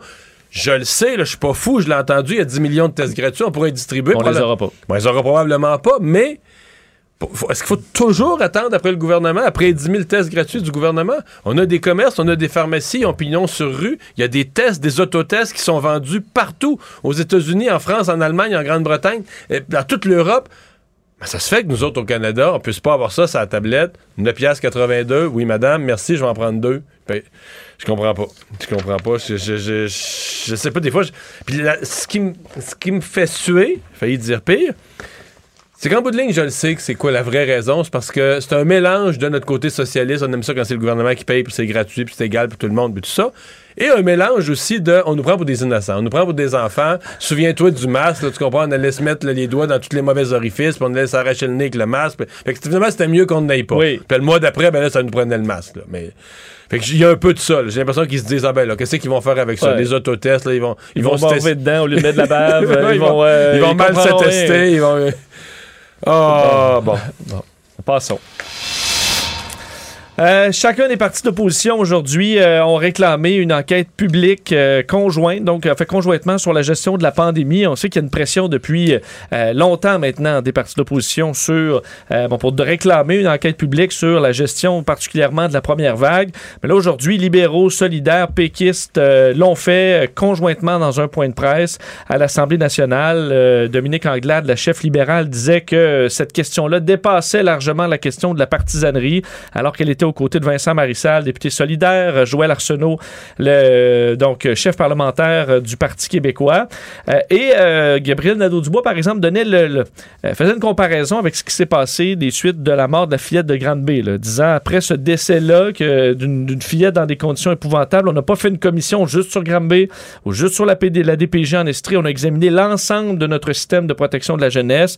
C'est ce qu'il réclame dans ce dossier-là, alors que François Legault dit qu'il des enquêtes, il y en a déjà là-dessus. Je vous le fais entendre d'ailleurs, François Legault, qui a été rapidement là, euh, questionné par les médias, entre autres sur euh, les annonces d'aujourd'hui par rapport à Noël et tout ça, mais aussi sur euh, la demande d'enquête publique. Vous allez entendre sa très courte réponse. Vous êtes satisfait de la décision de la santé publique? Bien, très content qu'enfin euh, les familles vont pouvoir se rassembler à 20. Euh, c'est important pour la santé mentale des Québécois. Les, les oppositions demandent, les oppositions demandent euh, une enquête publique qui sont mis les trois ensemble. Il y a déjà que- trois enquêtes. Donc, ça change pas votre décision? Bon, il a dit non. Alors, euh, il y a déjà trois enquêtes. Ça suffit pour, euh, pour François Legault. Euh, je, je- je comprends les partis d'opposition. Euh, je pense qu'il y a une partie qui est, qui est de la stratégie. Je pense qu'il y a une partie qui est sincère. Ils veulent que la lumière soit faite, puis tout le monde le veut. Je pense qu'il y a une partie qui est de la stratégie. Ils savent que le gouvernement va dire non. Puis, je veux dire, il n'y a rien de plus le fun dans l'opposition que de demander tous les jours une commission d'enquête que le gouvernement refuse. Puis là, tu dis, ah ben, regarde, il y a quelque chose à cacher. C'est comme. euh, c'est une stratégie de base. Moi, c'est le public, c'est la population dont je suis pas certain. Euh, là, il y a trois enquêtes en cours, puis pas des petites quand. L'enquête de Jeanne Kamel, le coroner présentement, euh, c'est une enquête longue euh, depuis le mois de mars. Je pense qu'elle questionne sur les CHSLD. Et là, elle vient de la prolonger. Elle vient de dire, ouais, avec les rapports, parce que elle fouille. Là, puis quand elle n'est pas contente, quand elle n'a pas les rapports qu'elle veut, elle fouille, elle questionne davantage. Elle fait revenir la sous-ministre deux fois. Et là, elle va continuer après les fêtes. Là, tu te dis, OK, on, on est-tu bien certain? Est-ce que le public veut vraiment ça, là, recommencer une enquête? Et là, j'ai entendu des partis d'opposition dire, non, mais c'est pas une enquête là-dessus, c'est pas sur les CHSLD, là. C'est sur l'ensemble de la gestion de la pandémie. Donc, incluant euh, le ministère de l'Éducation, tout ce qui s'est fait, tous les ministères, la, la- la- la ventilation. la police, les, euh, la ventilation, etc. Alors, c'est des années, là. Tu sais, C'est une commission qui dure des années. Euh, donc, il pourrait commencer, je sais pas si tu l'as créé, elle pourrait commencer à au printemps, l'été prochain, euh, travailler pendant deux ans, deux ans et demi, trois ans, faire Toi, son tu vois rapport. ça comme la commission Charbonneau, là. à peu près même taille, euh, des Ah, Mettons- années de pratique. Mettons que ce serait un peu moins long, six mois de moins. La commission Charbonneau a duré trois ans? À peu près, oui. Ouais, disons deux ans et demi. Deux ans et demi, en 2025, tu aurais le rapport, des recommandations appliquées en 2026. Faut y penser. C'est une chose de, de crier à l'Assemblée nationale d'avoir une commission d'enquête publique. Faut que tu t'assoies et tu dis, OK, on dépense euh, 40 millions, tout deux ans et demi. Euh, dans les rapports, mettons, si on commence mi-2022, ça veut dire qu'on a le rapport, mettons, fin 2024, début 2025. Surtout qu'il y a des erreurs restent de, de pandémie qu'on ferait pas une deuxième fois, avoir une autre pandémie. On le saurait, de un. De deux, il y a des choses qui sont pas niées. Le constat, l'erreur qui a été commise, on a tout mis l'accent sur les hôpitaux, on a négligé les CHSLD. Bon, c'est grave, il y a eu un coût élevé, mais est-ce que personne, à, mon souvenir, personne ne le nie, là. François Legault l'avoue, euh, l'ancienne ministre Mécan l'avoue, les sous-ministres l'avouent, le reconnaissent, expliquent dans quel raisonnement ils l'ont fait. Mais là, tu tu sais, la commission Charbonneau, les gens disaient non, non, non, il n'y a, pas de collusion, tout ça, transport, non, pas de collusion. Finalement, oups, dans les municipalités. Mais là, euh, les gens reconnaissent. Tu peux dire que c'était une grave erreur, mais. Fait que c'est pour ça que je. Moi, je suis pas certain que le public, au fond de lui-même, veut vraiment cette commission d'enquête. Tout savoir en 24 minutes. Dans les meilleures nouvelles, euh, aujourd'hui, euh, bon, l'équipe derrière le vaccin Medicago euh, annonçait des résultats intéressants par rapport à l'efficacité de ce vaccin. Donc, l'étude de phase 3 de Medicago et du bon, géant GSK a donné des résultats positifs, démontrant un taux d'efficacité de 75,3% pour le Delta, donc variant qu'on combat présentement. Pour l'efficacité générale, à tous les variants, c'est euh, 71% euh, de sorte qu'on peut demander immédiatement l'approbation de réglementaire de Santé Canada dans le cadre de la demande d'examen continu, là, alors où on a déjà envoyé des chiffres, des données à Santé Canada. On s'est dit très fiers aujourd'hui chez Medicago des résultats. Euh, ça peut vous paraître moins, c'est moins que ce qu'on annonçait lors des premiers vaccins, là, euh, Pfizer euh, et, euh, et les autres. Mais c'est une comparaison injuste, là. Ouais, parce que faut dire le, le- le virus originel, celui de, de la souche de Wuhan, ne circule plus. Et il était moins sévère, là. Il était moins sévère et les vaccins étaient faits aussi, avaient été conçus à l'époque où on avait ce, virus-là. Tandis que là, le Medicago, euh, on le travaillait déjà alors que c'était le virus originel. Il a changé depuis euh, bêta, delta, et là, on va être rendu à l'Omicron, de sorte que euh, les données ont changé. Et si présentement, euh, on, on avait le taux d'efficacité exact pour delta et les autres de Pfizer, Moderna, moins- Pfizer, Moderna pour le Delta, là, t'es plus dans ces ordres de grandeur-là, là, 75-80 t'es plus, t'es plus dans ça. Exact. Et là, c'est un vaccin fait différemment. On sait, premier vaccin au monde produit euh, sur des plantes, donc à usage humain. Distribution des doses qui pourrait s'amorcer dès le début de l'an prochain avec 76 millions de doses qu'on pourrait produire. C'est déjà commencé. Alors, ça permettrait d'avoir un vaccin euh, différent, euh, efficace contre la COVID, sachant que ce combat-là ben, va durer Mm. quand même assez Mais longtemps. si on a une vaccination annuelle, c'est une excellente chose d'avoir un vaccin canadien de un. De deux, et ça, je n'avais pas allumé, mais quelqu'un m'a fait remarquer que parmi la multitude des raisons d'être anti-vaccin, parce qu'il y a toutes sortes de raisons, mais il y en a qui accrochent sur l'ARN messager, puis qu'à leur- dans leur recherche, il y a eu l'utilisation de cellules souches. Bon, surtout, c'est vraiment des motifs religieux, là, des gens des religions très, très pointues, mais qui en font un gros cas. Euh, il y en a même qui avaient demandé au pape là, de, de dire non au vaccin basé là-dessus, puis tout ça. Et donc, euh, peut-être ce vaccin entièrement à base de plantes pourrait convaincre, ben, à moins que ces gens-là veulent pas être vaccinés, vont trouver, ouais, vont trouver un autre une nouvelle défaut. affaire, vont trouver une nouvelle affaire. Mais si c'est sincèrement cette crainte bizarre, là, puis je vois pas le fondement religieux, mais ça, qu'est-ce que tu veux? Il y a bien des choses que je- j'ai fondement que je vois pas. Euh, ben, peut-être que ça pourrait en convaincre d'aller en chercher 1 ou 2% de plus. Ce serait ça de gagner. Euh, le bilan des cas aujourd'hui au Québec est à 1234 euh, nouveaux cas, 5 décès, 9 hospitalisations, moins 4 aux soins intensifs. C'est en hausse encore fortement par rapport à la semaine dernière où on avait 784. La semaine dernière, c'est le mercredi où on avait eu le bon là, de 700 Ouais, mais c'est à toujours le 1200. mercredi. Parce que les gens, c'est- les gens vont moins se faire tester le week-end. Fait que les gens qui vont se faire tester toute la journée du lundi, c'est les, les données, les résultats qu'on compile le mardi puis qu'on nous donne le mercredi matin. Donc demain matin, j'ai hâte de voir. Là. Là, tu vas voir le reflet de la journée de lundi, les gens qui ont eu des petits malaises en fin de semaine, mais il y a moins de centres de tests ouverts la fin de semaine. Là, demain, on va voir le portrait. C'est là que moi, je vais avoir...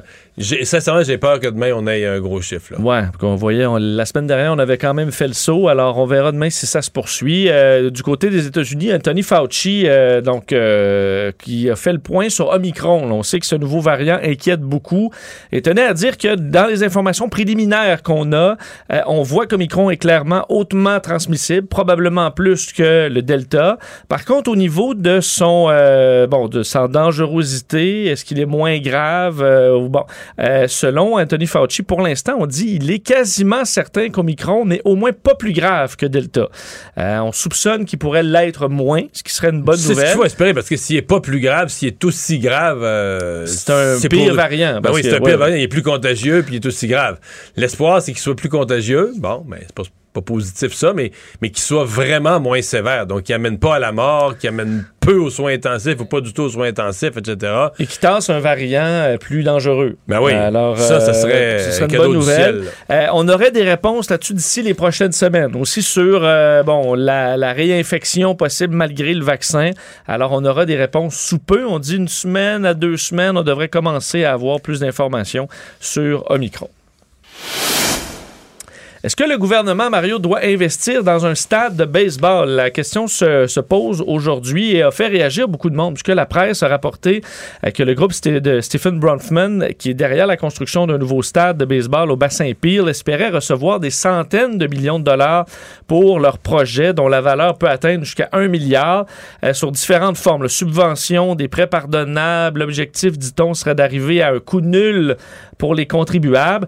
Ça a fait sortir plusieurs personnes aujourd'hui, entre autres la Fédération canadienne des contribuables, qui dit euh, ben, ne pas croire à cette idée de, de, de- de coût nul, ne pas croire que, euh, ben, que, que les contribuables bénéficieraient de ce genre d'investissement et que le gouvernement Legault devrait passer son tour.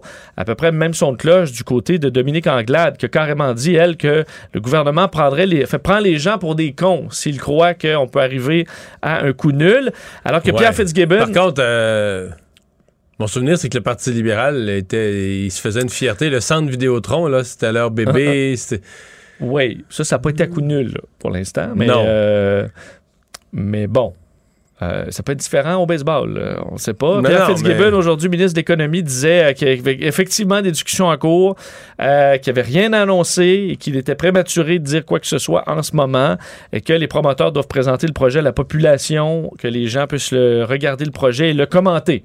Hmm. Mais euh, le- le- la palme de la démagogie du jour, du populisme, revient quand même à, à Gabriel Nadeau-Dubois, là, qui a dit quelque chose du genre qu'il ne pouvait pas croire qu'on donnait de l'argent, on avait des centaines de millions pour le baseball, alors que le- les CHSLD, les gens mangeaient. de- Puis je sais que politiquement, là, ça passe au bulletin de nouvelles, puis ça marche, les gens vont dire hey, c'est donc bien bon ce qu'il a dit, mais oui. c'est c'est le On summum. n'a même pas de maïs dans un pâté chinois. c'est le summum de la démagogie. C'est comme si c'était. Le gouvernement a des sommes pour aider l'économie, faire des prêts aux entreprises, puis tout ça.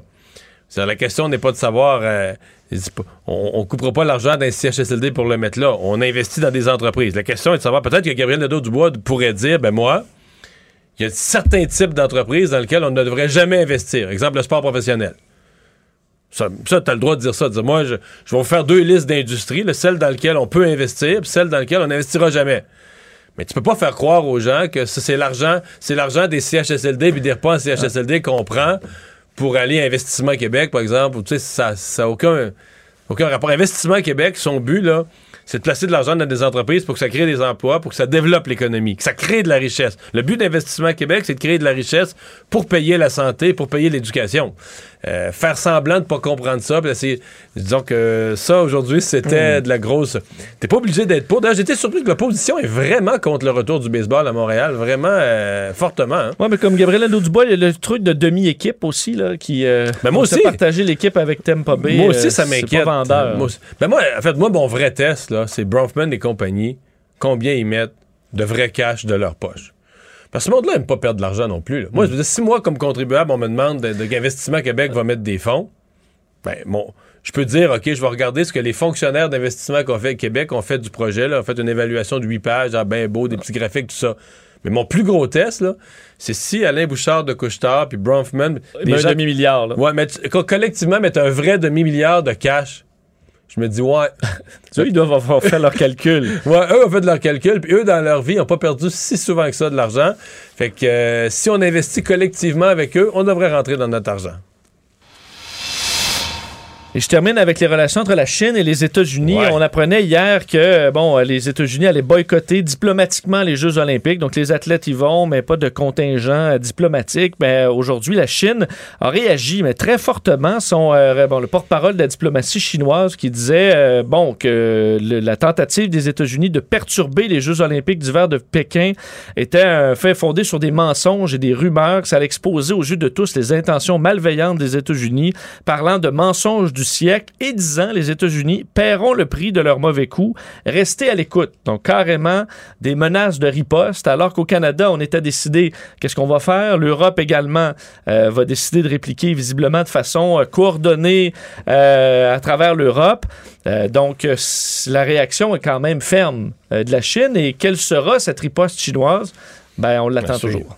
Alors que le Canada, c'est toujours pas prononcé. Exact. On est en attente d'une décision. On regarde un peu qui bouge avant d'y aller. D'après moi, M. Trudeau, il y a une méchante filière sur le coin de son bureau Chine là, avec euh, Huawei, euh, les Olympiques, euh, l'ambassadeur. euh, Ben, c'est ça. Est-ce que tu choisis tes combats? Est-ce que tu dis, bon, on va y aller là, on va être plus ferme sur Huawei? Est-ce qu'on y va euh, sur tous les dossiers? Euh, c'est pas une question facile. Résumer l'actualité en 24 minutes, c'est mission accomplie.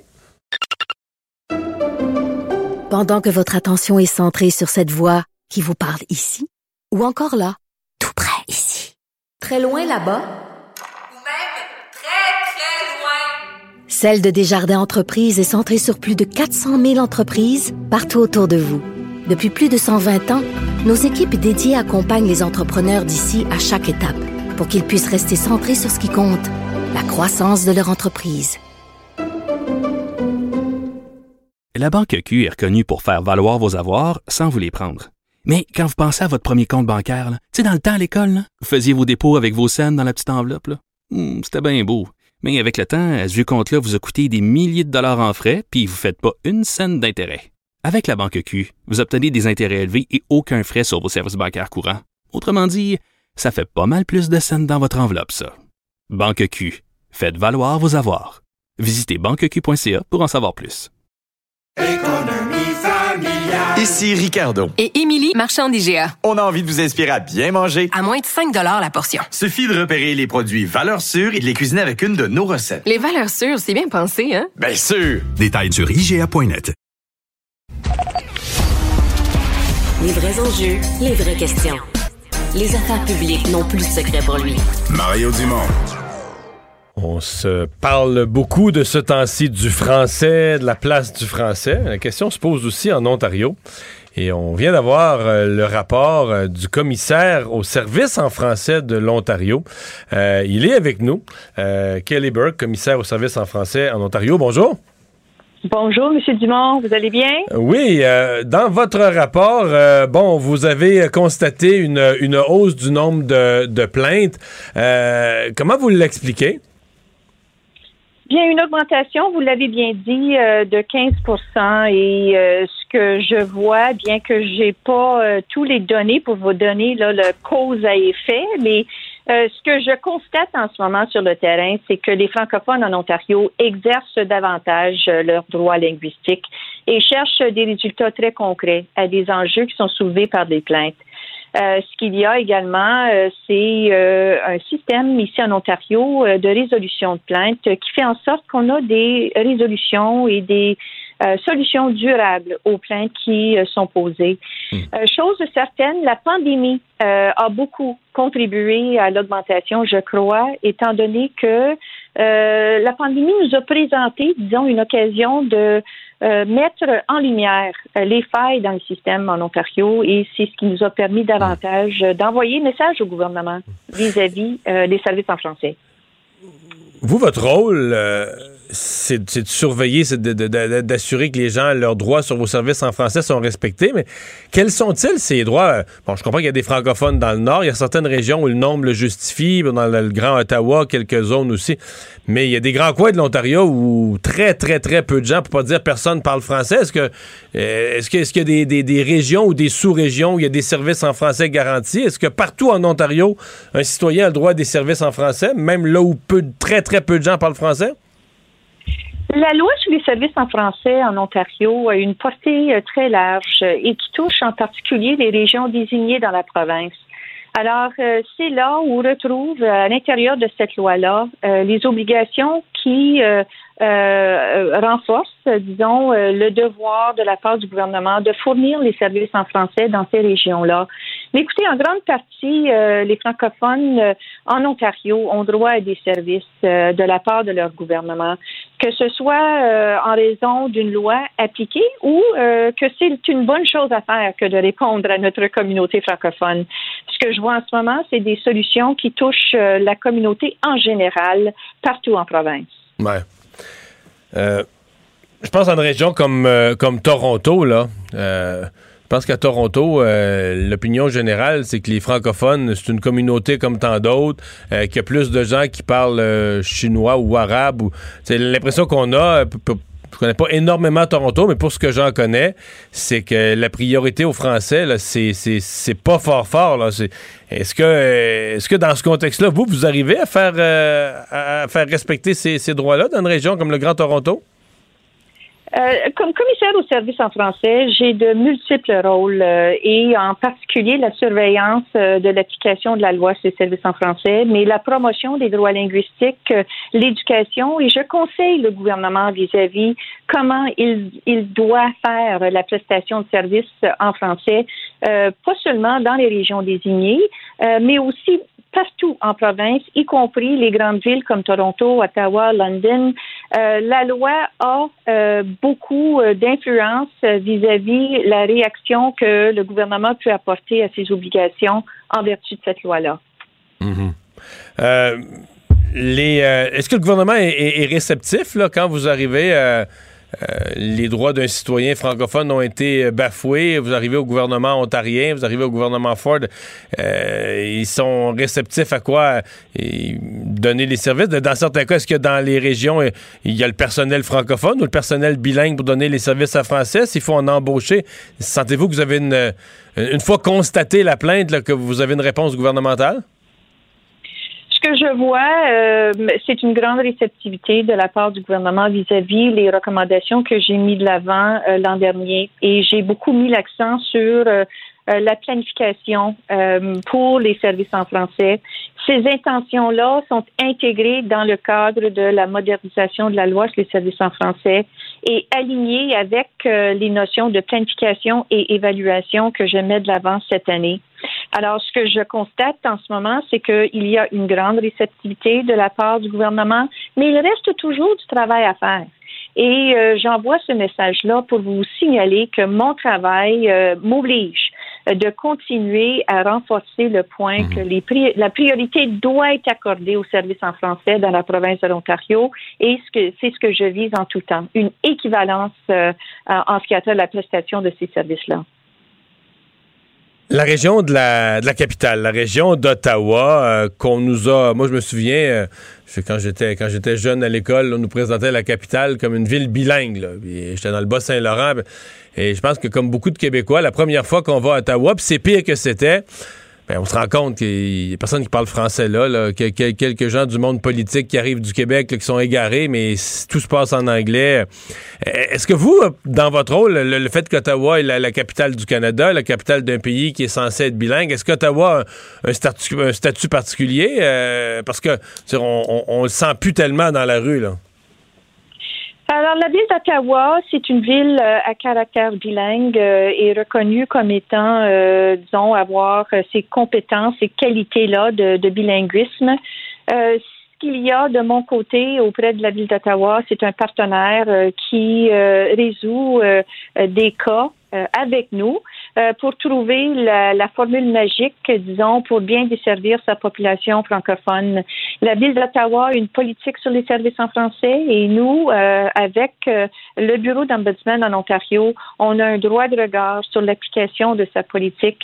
On a un très bon lien avec la ville d'Ottawa et le maire Watson. En ce moment, on trouve des solutions à des questions qui touchent les services euh, euh, pour les francophones dans la région d'Ottawa. Si on vous écoute, ça va bien le français en Ontario? Tout le monde collabore, tout le monde répond favorablement. Il y a toujours des enjeux, je peux vous l'assurer. Euh, Mon travail, c'est de m'assurer qu'on répond bien euh, aux préoccupations de notre communauté francophone. Euh, Il y a du vécu ici en Ontario qui souligne euh, qu'il y a des frustrations. Et euh, souvent, des frustrations qui me, me motivent à trouver les meilleures solutions euh, possibles auprès euh, de notre communauté, mais en travaillant euh, auprès du gouvernement avec une collaboration qui mène à des résultats dans certains cas. Euh, dans d'autres cas, il reste toujours euh, du grand travail à faire. Je vous crois qu'il reste du travail à faire. Euh, Madame Burke, merci. Au revoir. Kelly Burke est vous- commissaire au service en français de l'Ontario. Pendant que votre attention est centrée sur cette voix qui vous parle ici, ou encore là, tout près ici, très loin là-bas, Celle de Desjardins Entreprises est centrée sur plus de 400 000 entreprises partout autour de vous. Depuis plus de 120 ans, nos équipes dédiées accompagnent les entrepreneurs d'ici à chaque étape pour qu'ils puissent rester centrés sur ce qui compte, la croissance de leur entreprise. La Banque Q est reconnue pour faire valoir vos avoirs sans vous les prendre. Mais quand vous pensez à votre premier compte bancaire, tu sais, dans le temps à l'école, vous faisiez vos dépôts avec vos scènes dans la petite enveloppe. Hmm, C'était bien beau. Mais avec le temps, ce vieux compte-là vous a coûté des milliers de dollars en frais, puis vous ne faites pas une scène d'intérêt. Avec la Banque Q, vous obtenez des intérêts élevés et aucun frais sur vos services bancaires courants. Autrement dit, ça fait pas mal plus de scènes dans votre enveloppe, ça. Banque Q. Faites valoir vos avoirs. Visitez banqueq.ca pour en savoir plus. Ici Ricardo. Et Émilie, marchand d'IGA. On a envie de vous inspirer à bien manger. À moins de 5 la portion. Suffit de repérer les produits valeurs sûres et de les cuisiner avec une de nos recettes. Les valeurs sûres, c'est bien pensé, hein? Bien sûr! Détails sur IGA.net. Mario Dumont et Vincent Dessureau. Inséparables comme les aiguilles d'une montre. Cube, Cube Radio.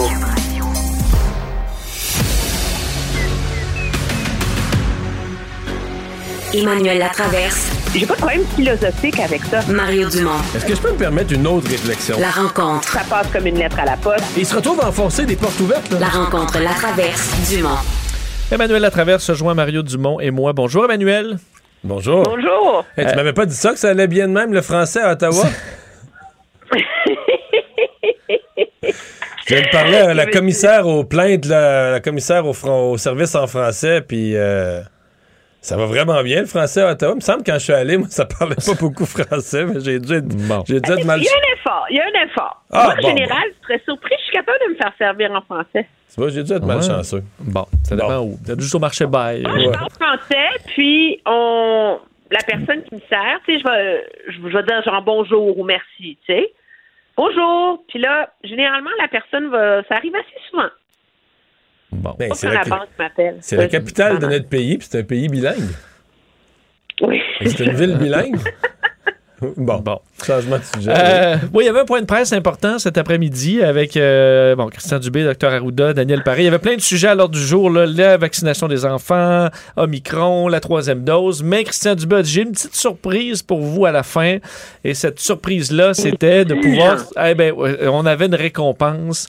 20 personnes, 20 vaccinés pourront se réunir à euh, Noël, enfin à partir du 23 décembre. Alors finalement, on a pris la décision. C'est pas ce que François Legault souhaitait, là, 25-30, euh, mais on ouvre un peu. Je vais essayer de me demi pour pas dire le fond de ma pensée. c'est tellement.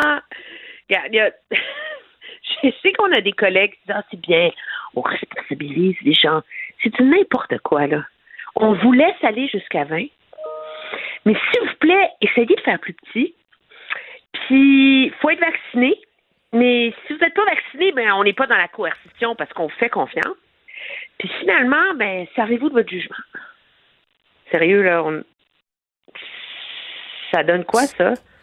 C'est faites ce que là? vous voulez, faites ce qui vous tente. Ben, pas. je- ben oui. Ben, dans les faits, c'est ça, là. Les gens qui sont des irresponsables de la COVID, là, ils vont continuer à être des irresponsables de la COVID. Puis les gens qui ont une tête sur les épaules, puis qui sont des responsables de la COVID, vont être responsables de la COVID. À une nuance près, Puis, c'est que euh, ces gens-là, ils n'auront pas un outil important, des autotests. Il paraît qu'on pourrait en avoir. Moi, on me dit au bureau du ministre Duclos qu'on pense être capable de les livrer Oui. les 10 millions pour OK, Noël. mais, mais oui, oui. Moi, moi, ça, je pense pas que c'est impossible que les 10 millions soient livrés avant Noël. Mais là, je sais pas si t'as entendu Daniel Paré aujourd'hui. Là, il, là, il a fini, lui, à peu près sa distribution dans les garderies. Là, il faut qu'ils fassent la distribution d'un autre 3 millions dans les écoles primaires. Donc, les parents d'enfants de l'école primaire vont en avoir d'autres quand même. Puis là, s'il y en a assez, puis s'il y a le temps, là, il va distribuer le reste par un moyen qui n'est pas encore déterminé. Peut-être les pharmacies, mais ça n'a pas été dit à l'ensemble de la population. Moi, je manque de jours avant Noël. Là. Oui, mais tu sais pourquoi? Parce qu'ils se sont pris trop tard? Arruda- Non, non, non, non, non, non. M. Arruda, il nous le dit toujours, hein, à chaque point de presse, depuis un an et demi. Ce que je dis aujourd'hui pourrait changer demain. Oui. Qui était contre les tests rapides. Puis là, tout d'un coup, il est pour. Puis là, ben, ils vont travailler là-dessus. Ouais. Il devient pour quand il est trop tard pour les avoir pour le temps des fêtes. Qu'est-ce que tu veux? C'est. C'est. C'est. C'est. euh, Il y a comme un cirque là-dedans, là. Tu commences, moi. Puis tu sais, là, que j'ai comme. Tu sais, j'ai suivi toutes les règles. Je crois à ça. Faut... Mais à un moment donné, moi, je suis dans cet exercice-là. Aujourd'hui, là, il y a un cirque totalement ridicule. Mais euh, par Mais contre, finalement, ouais. les gens vont faire ce qu'ils veulent. La seule chose qui est vraiment bien, par ailleurs, dans le fait de l'annonce aujourd'hui, c'est que toutes les familles qui ont une personne non vaccinée dans leur famille, puis qui étaient vraiment coincées, OK? Parce que, ils vont dire c'est le gouvernement qui veut pas. ben là, ils peuvent dire, excuse-moi, Roger, mais Pour ton bien. M. Arruda, il a dit que tu pouvais pas venir. C'est la seule chose vraiment bien qui est sortie d'aujourd'hui. Mais mais il y avait euh, Mario Emmanuel, que, euh, Christian Dubé disait, euh, là, on, peut vous dire ça parce qu'on est assez sûr jusqu'à Noël de nos affaires, mais euh, après, euh, c'est un gros point d'interrogation. Là. Et la l'année dernière, on avait payé le prix du temps des fêtes, on était entré en confinement, euh, couvre-feu. Euh, et là, euh, bon, Christian Dubé dit, ben là, on combat Delta, peut-être que janvier, février, ça va être Omicron. Il y a quand même un gros, il a fait beaucoup d'incertitudes pour le début de l'année prochaine. Ah ben oui, c'est sûr. mais... Arruda, il a même dit en anglais que ça se peut qu'on monte à 4000 cas, mais avec le vaccin, ça devrait être correct. Puis on pense que le système de santé va être bon. Mais on se comprend qu'avec le même nombre de cas que l'année passée, dans les mêmes dates, on n'a pas du tout le même portrait d'hospitalisation, de décès. On est complètement ailleurs. Il y, a- une réalité vraiment changée. Mais j'allais te dire, si tu trouves que été un peu du cirque aujourd'hui, puis la petite surprise à la fin de la conférence de presse pour Noël, ben, moi, je vais te réconcilier parce que du vrai cirque, là, c'est si François Legault avait reconvoqué la presse jeudi, juste pour ça, là, juste pour nous faire le, le- le petit chiard de Noël. Fait que, Jouer au Père Noël. Là, c'était quand même le ministre de la Santé qui, d'une façon moyennement sobre, a poussé ça à la fin d'une conférence de presse. où Il y avait un paquet d'autres nouvelles puis qui justifiait de déplacer les journalistes. Oui, mais dans les faits, il a, il a volontairement hijacké sa conférence de presse. Puis dans les faits, on ne parle que de ça maintenant. Et on ne parle pas euh, du Front commun des oppositions qui demandent une enquête publique indépendante. Non, on en parle aussi. Tantôt, on a couvert les, dans notre 24 heures, dans- Oui, dans non, l'actualité en 24 minutes, on a couvert les deux. modèle. C'est un modèle de rigueur. Ah oui. Bon. Mais c'est, euh, regarde, c'est fait. C'est comme un mauvais moment passé, là. C'est fait. Mais j'ose espérer que la communication autour de la COVID va se mettre à changer. On n'est plus à l'ère de se faire tenir la main, OK? Euh, les gens dont il faut tenir la main, il va falloir leur tenir la main jusqu'à la fin des temps. Là? La majorité de la population n'est plus là. Et objectivement, moi, je compare euh, avec la ville d'Ottawa, par exemple, qui aujourd'hui a annoncé comme des règles pour Noël. Les règles pour, pour Noël, c'est vous avez des symptômes, utilisez un des autotests qu'on a envoyés dans les que vous allez recevoir via les écoles. Euh, si euh, c'est 25 personnes en Ontario, prenez la peine d'ouvrir les fenêtres 5 minutes, 10 minutes par heure pour changer l'air, ça va faciliter. Assurez-vous que euh, tout le monde est doublement vacciné. Tu sais, c'est comme c'est plus mature comme façon de communiquer avec des gens dont la vie est chamboulée par une pandémie depuis 22 mois là. Ouais. Parlant, parlant de, de mauvais moments passés, euh, c'est le cas pour les, euh, les voyageurs là, pendant depuis quelques jours et pendant les prochains jours où euh, les nouvelles règles. D'ailleurs, j'essayais, je me suis dit bon, moi, je, je, je t'ai informé, je comprends comment Internet fonctionne. Je suis allé sur le site là, du gouvernement du Canada, essayer de dire, ah, mettons, je vais en Europe, qu'est-ce que j'ai à faire exactement comme test au, à- au départ, à l'arrivée? J'ai rien compris. Euh, et là, on comprend que c'est compliqué aussi dans les aéroports de livrer ce qui est demandé par le Ouais, gouvernement. mais là, ce qui est la crainte supplémentaire, c'est que là, tu te dis, les règles pourraient changer. Moi, je pense que c'est ça aussi le stress. C'est que les règles. Maintenant, tu vas passer deux semaines en Europe, les règles pourraient changer pendant En que tu chemin. là-bas. Ça, c'est déplaisant, là. Puis là, ben, les nouvelles règles sont annoncées, mais ne sont pas vraiment en application. On est dans un entre-deux où on sait pas trop comment ça va finir. Hey, moi, on m'a expliqué au bureau du ministre, OK? Alors, je vous explique ce qu'on m'a dit, là. C'est que, premièrement, le problème auquel on est confronté, c'est qu'il n'y a pas l'espace physique, OK? Dans tous les aéroports pour dépister sur place, dans tous les aéroports, tout le monde qui débarque de l'avion. Tu les bureaux de douane puis de l'agence d'immigration, là, c'est pas très grand, là. Fait qu'il y a comme il y a comme deux stations pour dépister du monde. Puis c'est ce qui fait que maintenant, ils dépistent, ils dépistaient 25% des gens de manière aléatoire. Puis là, avec la nouvelle euh, consigne, ben là, maintenant, si tu es dépisté, tu as au moins l'obligation d'aller te mettre en isolement avant d'avoir ton rendez-vous. Mais personne s'imagine qu'on va être capable de se rendre à 100% dans les aéroports.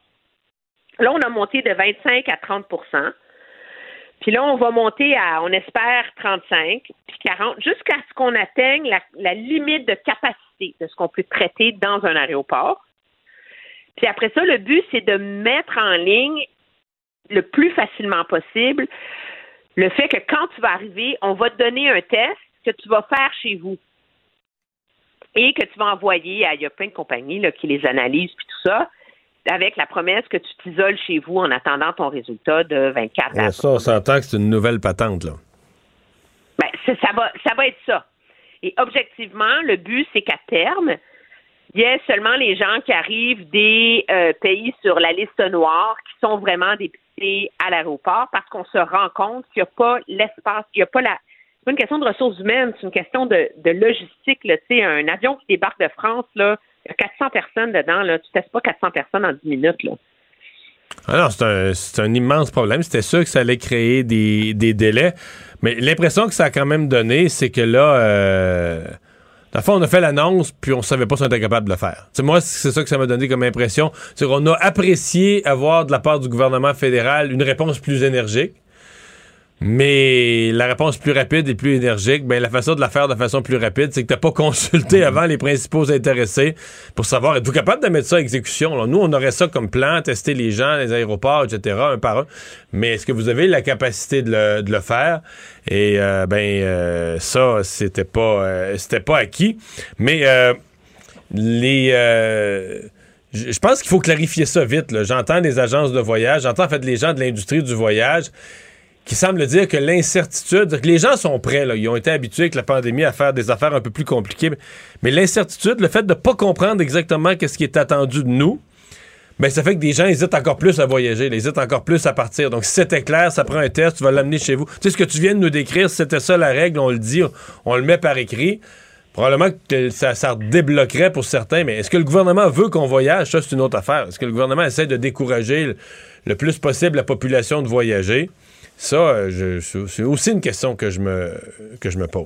Oui, mais ob- ob- objectivement, quand tu sais que tu vas arriver à Montréal ou à Toronto ou whatever, que tu vas te faire dépister d'une manière ou d'une autre, puis attends ton résultat avant de sortir de chez vous, qu'est-ce que tu veux savoir de plus, tu sais? Moi, que qu'on qu'on me dépiste à l'aéroport ou qu'on me donne un kit puis que je le fasse en arrivant chez nous une heure après, tu sais, je pense qu'il faut comme... C'est pas si grave que ça, là, non? Non, non. Non, mais je pense qu'il écoute, je pense qu'il y a une part des voyageurs que l'incertitude euh, inquiète davantage. Fait que si tu leur mets ça clair, ils se font une idée de ce que. euh, quand je dis l'incertitude, les inquiète. Là. Quel délai? Combien ça va me coûter? là? Ça va me coûter un nouveau test qui va avoir un coût. Est-ce que ça va Si je reviens le dimanche là, de voyage, puis je travaille tout de suite le lundi, est-ce que ça va me paralyser, m'empêcher de rentrer au bureau, me faire perdre trois jours de Oui. sans sol? C'est tout ça, là. Tu sais, les gens ont des questions dans certains cas qui sont très concrètes, puis devant l'absence de réponse ou de certitude, ben ils se disent, ben, le voyage, on va, on va remettre ça une prochaine fois. Hey, merci, Emmanuel. Très bien, au revoir. Le hockey a tellement évolué, les jeunes maintenant, ils ont des skills comme ça se peut pas. Puis ces kids-là, ils rêvent à... Jean-François Barry. Un animateur pas comme les autres. Vincent, euh, le, le procès du, euh, du pasteur, du autoproclamé pasteur Mukendi, ben ça bien l'air que ça va se faire euh, avec lui au Congo. Ouais, un mot là-dessus parce que c'est toute une saga quand même, euh, celle de ces, bon, du parcours ju- judiciaire de M. Mukendi. Le juge Jean Asselin aujourd'hui qui a accordé la requête faite euh, par la couronne hier pour que le procès de Paul Mukendi ait lieu sans lui. Parce Ce qu'on qui est quand même assez exceptionnel, là. Oui, ça, ça arrive dans certains cas lorsque le bon l'accusé est absent, l'ex- le- l'accusé tente de fuir la justice, ce qui semble être son cas. On sait que lui est attendu pour entrer en prison. Euh, il a écopé d'une peine de 8 ans et demi de prison dans un premier procès. Mais là, il y a un autre procès pour agression sexuelle. Eh bien, ça va, euh, ça va partir, ça aura lieu parce qu'on dit, ben, écoute, il est pas là, il fuit la justice. À un moment donné, il faut que la justice suive son cours. Alors, euh, lui qui euh, fuit à partir de Toronto et qui est toujours activement pas, recherché. Il fuit l'injustice du système canadien. Oui, on peut avoir chacun, on peut avoir un point, un point de vue différent de M. Mukendi euh, sur la question. Mais voilà. Mais la réalité, c'est que euh, s'il est condamné ici, ce qui risque fort d'arriver, puis il y a déjà une peine à, à- à purger, c'est qu'il on n'y a pas de traité d'extradition à ma connaissance avec le Congo, là, puis je pense pas que j'ai besoin de vérifier. Effectivement. Donc, euh, on n'ira pas le chercher là-bas, donc il peut juste plus revenir au Canada. Il restera là. Des fois, par contre, il y en a qui se font prendre quand ils changent de pays. En transit ou dans un pays où on aurait... Ça peut arriver, mais où la personne dit ben, Je veux en finir, euh, je vais revenir, mais lui, il a quand même une peine de prison lourde qui Sauf que lui, il y a une conjointe, il y a une famille ici, là. Oui. Il et, peut plus euh, revenir. C'est quand même pas, pas banal. Le hockey a tellement évolué, les jeunes maintenant, ils ont des skills comme ça se peut pas. Puis ces kids-là, ils rêvent à... Jean-François Barry. Un animateur pas comme les autres. Salut Jean-François. Allô Mario, allô Vincent. Je t'ai vu que le club de hockey canadien m'a fait sourire ce matin sur Twitter parce qu'ils ont fait un message puis que sur le plan des faits, c'est ce qu'aurait probablement fait toute équipe en disant ben c'est match revanche ce soir, euh, reprise de la finale de la Coupe Stanley au Centre Bell puis tout ça. Puis là, tu te dis, ben, comme je dis, sur le plan des faits, on, dans un match de football, ben, quand le Super Bowl, les deux mêmes équipes rejouent l'année d'après, on dit ça, match revanche. Mais là, tu te dis, ouais, Canadien de cette année contre Tampa Bay, euh, match revanche. Je l'ai vu passer aussi, puis j'ai fait Oh, boy, boy, qu'on on court après le trouble. ça n'a pas de bon sens. Parce que, écoute, Mario, est-ce que tu voudrais être l'entraîneur du Canadien ce soir? Mais là, donné, il n'y a plus de ressources. Tu peux- pour jouer contre une équipe puissante comme Tampa Bay, en fait, le seul espoir du Canadien, c'est que tu te dis, c'est pas plus facile coacher Tampa Bay. là. Comment tu fais pour convaincre Tampa Bay, les joueurs, de se motiver pour jouer contre le Rocket de Laval version diminuée? Là? Ouais. Ben, ça, je vais te répondre. Le Lightning n'a pas besoin de motivation. C'est, ça fait deux années de suite qu'ils, ont- qu'ils gagnent la Coupe Stanley. C'est des gars qui, vont éviter ce genre de panneau-là, à mon avis. Mais ce qui m'a tué aujourd'hui, là, c'est de savoir que. Sais-tu combien de joueurs étaient au dernier match, du, le cinquième là, de la série canadien Tampa Bay l'année passée?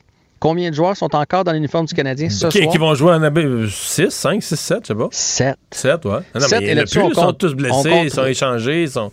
Exact. On compte Romanov qui, entre toi et moi, dans- il a joué le cinquième match, mais il n'avait Ouais. pas joué les autres avant.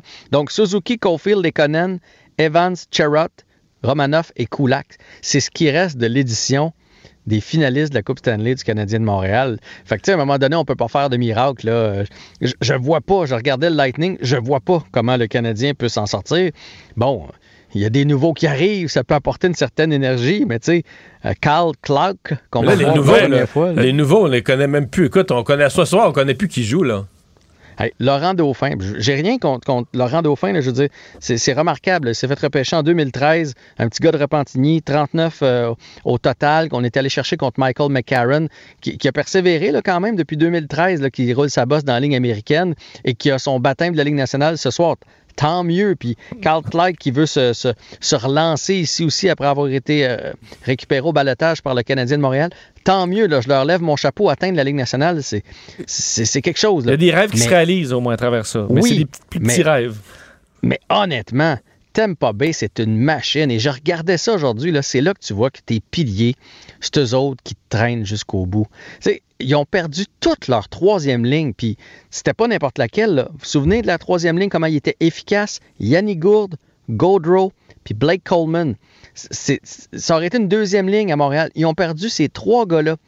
Ils ont perdu Kucherov en début de saison, qui a joué seulement trois parties. Et le Lightning est quand même de retour. Le Lightning, après un lent début de saison, sont troisième dans notre division. En fait, probablement que s'il y avait le même nombre de matchs de jouer que Toronto, serait deuxième, donc derrière la Floride. Et là, sont 7, 1 et 2 à leurs 10 derniers matchs. Ils viennent d'en gagner 3 de suite. Les leaders font le travail. Puis bon, les notes sont à l'infirmerie, fait qu'on peut pas, on peut pas comparer, mais hey, Stemkos, tu sais, Stemkos, on dit, ah, il faudrait qu'ils se départissent de Stemkos, ils n'en ont pas besoin. Premier marqueur du Lightning avec 27 points. Victor Edman, un défenseur, 26 points en 24 matchs. C'est plus qu'un point par match. Il n'y a aucun joueur du Canadien qui a ça. Puis là, là, je peux vous descendre la liste comme ça de, de vrais guerriers, de vrais leaders. Alex Killorn, troisième. Palat, qui est là en cinquième place. Brendan Point, etc., etc., etc. Hmm. Pendant ce temps-là, il y en a euh, qui, qui retournent à Laval. Ouais, ben ça, moi je trouve que c'est quand même une bonne nouvelle. Euh, Mathias Norlinder, qui est un jeune défenseur du Canadien prometteur. Parce qu'on va se le dire, là, le Canadien cherche un, un gars pour le jeu de puissance. On a essayé Sami Nikou. En fait, on, repart avec Chris Weidman, qu'on est allé chercher en Russie. Puis, c'est pas tout le temps convaincant. On est allé chercher Sami Nikou, qui a un gros potentiel offensif. Là. Si vous ne le replacez pas, c'est celui avec la, la, la coupe ouais. Exactement. Puis là, bon, moyen. Là, on vient d'aller chercher Carl Clark, qui est un autre gars qui, était supposé être offensif, un défenseur offensif pour l'avantage numérique. Je ne sais pas si ça va fonctionner, mais celui qu'on a dans le pipeline, qui pourrait s'en venir dans les prochaines années, c'est Mathias Norlinder. Lui, c'est un vrai talent offensif. Et lui avait dit, si je fais pas le grand club, je retourne en Suède. Il n'y pas, pas question de rester ici en Amérique du Nord, je retourne chez nous. Et là, il a joué quelques matchs et visiblement, le Canadien l'a apprécié et lui a apprécié de, de son côté aussi euh, l'expérience avec le Canadien de Montréal, si bien que là, on l'a prêté à Laval pour euh, juste qu'il retrouve sa confiance, qu'il touche un peu plus à la patinoire. Il va jouer les trois, trois prochaines parties là-bas, mais demeure en Amérique du Nord. Puis tu sais, des jeunes comme ça, là, on en a besoin là, pour le futur du Canadien. Fait que ce soir, il va arriver quoi? Ce soir, le Canadien, à mon avis, va se faire déclasser. Je, je, vois même pas comment le Canadien a une chance de gagner cette partie-là. là. Hey, on joue contre le Lightning de Tampa Bay qui, encore une fois, cette année, sont dans les prétendants pour la Coupe Stanley. Là. Oui, c'est vrai qu'on surprend. Fait qu'à là. la cage, à la cage, on met pas d'ailes ces plaques, là. Non. Non, mais c'est quand vous êtes quand tu penses- complètement défaitistes comme ça que souvent on surprend. Parce que Non, c'est mais même plus valide j'avoue- cette règle-là. J'avoue qu'il y a un point de rupture. Il y a un point où il faut. C'est, c'est- mettons, tu vois pas qui dans le Canadien peut déjouer Vasilevski puis qui va y avoir fait une passe, là. Ouais. Ben, en c'est fait, c'est ça. pas ça, pas- tu sais pas trop comment ils ont pu. y- C'est pour ça qu'ils vont rentrer dans la zone, en fait. Puis il faut qu'ils se rendent, c'est ça, parce que, hey, t'as un trio de défenseurs, là. Victor Henman, Sergachev, puis Ryan McDonough. Tabarnouche! On n'en a même pas un comme ça présentement dans, dans, dans l'alignement du Canadien. Fait que faudrait, honnêtement, ce soir, là, on devrait mettre les bâtons au centre, puis Refaire des équipes. ça. On fait les équipes. Juste pour le fun. là. On fait les équipes. Hey, tu veux nous parler de Mathieu Darche, là, qui a été complimenté. Il, il- il- il- il est avec euh, Tampa Bay et il a été complimenté par John Cooper. John Cooper, aujourd'hui, l'entraîneur qui a dit que Mathieu Darche avait tout pour réussir un jour à être DG. Il est en train d'apprendre à côté de Julien Brisebois. Il fait exactement ce que Julien Brisebois faisait avec le Canadien. Il s'occupe là-bas des contrats, des négociations, du plafond salarial, etc. C'est ça qu'il fait. Euh, on le sait, c'est un gars qui a un diplôme universitaire à McGill, qui a roulé sa bosse. hein. Il est arrivé dans la Ligue nationale à 30 ans. Lui aussi, il a bûché pour se rendre où, est-ce qu'il est rendu. Et là, ça fait deux ans, puis je me souviens l'année passée, je l'avais reçu sur mon balado, puis il m'avait dit J'apprends du meilleur. Julien Brisebois est phénoménal. Il dit Moi, là, tout ce qui. Je suis là, pour apprendre. Tu sais, je bois ses paroles, je le regarde aller. Alors, lui, euh, John Cooper l'a vanté pendant une minute aujourd'hui pour dire qu'il va être DG un jour dans la Ligue nationale de hockey. Euh, il y a de l'expérience aussi, Mathieu Darche, parce que sais pas si vous vous souvenez, lors du lockout de 2012-2013, il avait été travaillé pour le comité de l'Association des joueurs. on le voyait souvent, c'était un des porte-parole euh, francophones. Il était autour de la table de négociation. Donc, c'est un gars qui gravite dans cet environnement-là depuis longtemps. C'est un gars qui est posé, qui est brillant. Alors, moi, je. Moi, je réitère mon choix. Je pense que Mathieu Darche est tout désigné pour s'en venir ici avec le Canadien. Et John Cooper l'a dit aujourd'hui ça serait une lourde perte là, pour euh, l'équipe. Tu sais, je vous le vante, là, mais on réalise que ça serait une perte pour euh, l'équipe. Mais je ne sais pas si vous avez vu Guy Lafleur, lui? Ben oui, il voit euh, Patrick Roy. Ouais, le choix de Ben Guy moi, Lafleur, c'est Patrick Roy. le toujours très informé Roger Brulotte, le gars le plus plugué au Québec dans les milieux politiques et sportifs, dit que Patrick Roy est considéré, ça me surprend, mais est considéré présentement par Jeff Molson et son entourage. Après moi, euh, c'est peut-être les deux candidats, le Darche et c'est peut-être les deux principaux candidats à l'heure où on se parle. Et à demain! Pendant que votre attention est centrée sur vos urgences du matin, vos réunions d'affaires du midi, votre retour à la maison ou votre emploi du soir, celle de Desjardins Entreprises est centrée sur plus de 400 000 entreprises à toute heure du jour. Grâce à notre connaissance des secteurs d'activité et à notre accompagnement spécialisé, nous aidons les entrepreneurs à relever chaque défi pour qu'ils puissent rester centrés sur ce qui compte, le développement de leur entreprise. La Banque Q est reconnue pour faire valoir vos avoirs sans vous les prendre. Mais quand vous pensez à votre premier compte bancaire, tu sais, dans le temps à l'école, vous faisiez vos dépôts avec vos scènes dans la petite enveloppe. Hmm, C'était bien beau. Mais avec le temps, ce vieux compte-là vous a coûté des milliers de dollars en frais, puis vous ne faites pas une scène d'intérêt. Avec la Banque Q, vous obtenez des intérêts élevés et aucun frais sur vos services bancaires courants. Autrement dit, ça fait pas mal plus de scènes dans votre enveloppe, ça. Banque Q. Faites valoir vos avoirs. Visitez banqueq.ca pour en savoir plus. Ici Ricardo. Et Émilie, marchand d'IGA. On a envie de vous inspirer à bien manger. À moins de 5 la portion. Suffit de repérer les produits valeurs sûres et de les cuisiner avec une de nos recettes. Les valeurs sûres, c'est bien pensé, hein? Bien sûr! Détails sur IGA.net. Cube, Cube Radio. Mario Dumont. C'est pas compliqué. Peu importe ce que vous voulez savoir, il a la réponse. Mario Dumont. La référence par excellence. Cube Radio. Cube Radio. En direct à LCN. Le moment de retrouver Mario Dumont dans les studios de Cube Radio. Mario, euh, on dit souvent que le gouvernement a le sens du timing. Il annonce aujourd'hui ses nouvelles mesures pour le temps des fêtes au moment où l'opposition veut une enquête publique. Ouais. C'est quand même deux, deux, Coïncidence? deux affaires distinctes. Ben, coïncidence et, non, mais de toute façon, euh, sincèrement, Pierre, euh, moi j'aimais mieux que Christian Dubé glisse ça aujourd'hui. Tu sais, euh, ce petit sentiment qu'on a, les citoyens, qu'on est des enfants, puis les lutins du Père Noël nous réservent une surprise parce qu'on va pouvoir être tant de personnes pour fêter Noël. Pff, on en revient un peu. Là. Si M. Legault avait fait une conférence de presse spécifique jeudi juste pour annoncer ça, là, en, les cadeaux de Noël, ça aurait été un peu gros. Pour le reste... euh, La, question de la commission d'enquête, là, se pose depuis plusieurs semaines, plusieurs mois. Elle va continuer de se poser. Là. Pas parce qu'une journée aujourd'hui, on l'occulte un petit peu. Là. Euh, les messages de l'opposition ont passé de toute façon, l'opposition va continuer à parler de ça, euh, à marteler ça. Et c'est une véritable question. Moi, je me la pose moi-même. Sincèrement, moi, jusqu'à aujourd'hui, ce que je vois, c'est deux choses. Un, je vois la coroner Jeanne Kemel euh, qui fait une, euh, une enquête très, très euh, rigoureuse, très euh, qui, qui la prolonge, qui veut aller au fond des choses. Et moi, je suis devenu beaucoup plus réticent là, depuis les commissions Charbonneau et autres, là, des enquêtes publiques qui durent des, des très, très longues durées. Dans ce cas-ci, l'opposition demande une enquête publique, pas sur les CHSLD, sur toute la gestion de la pandémie, là, dans l'éducation, dans les écoles. On parle d'années, là. On parle de recommandations qui pourraient arriver, je sais pas, la fin 2024, début 2025. Il faut y penser comme société, comme population. On dit, OK, les CHSLD, c'est pas de bon sens ce qui s'est passé. On a raison, ça n'a pas de bon sens ce qui s'est passé.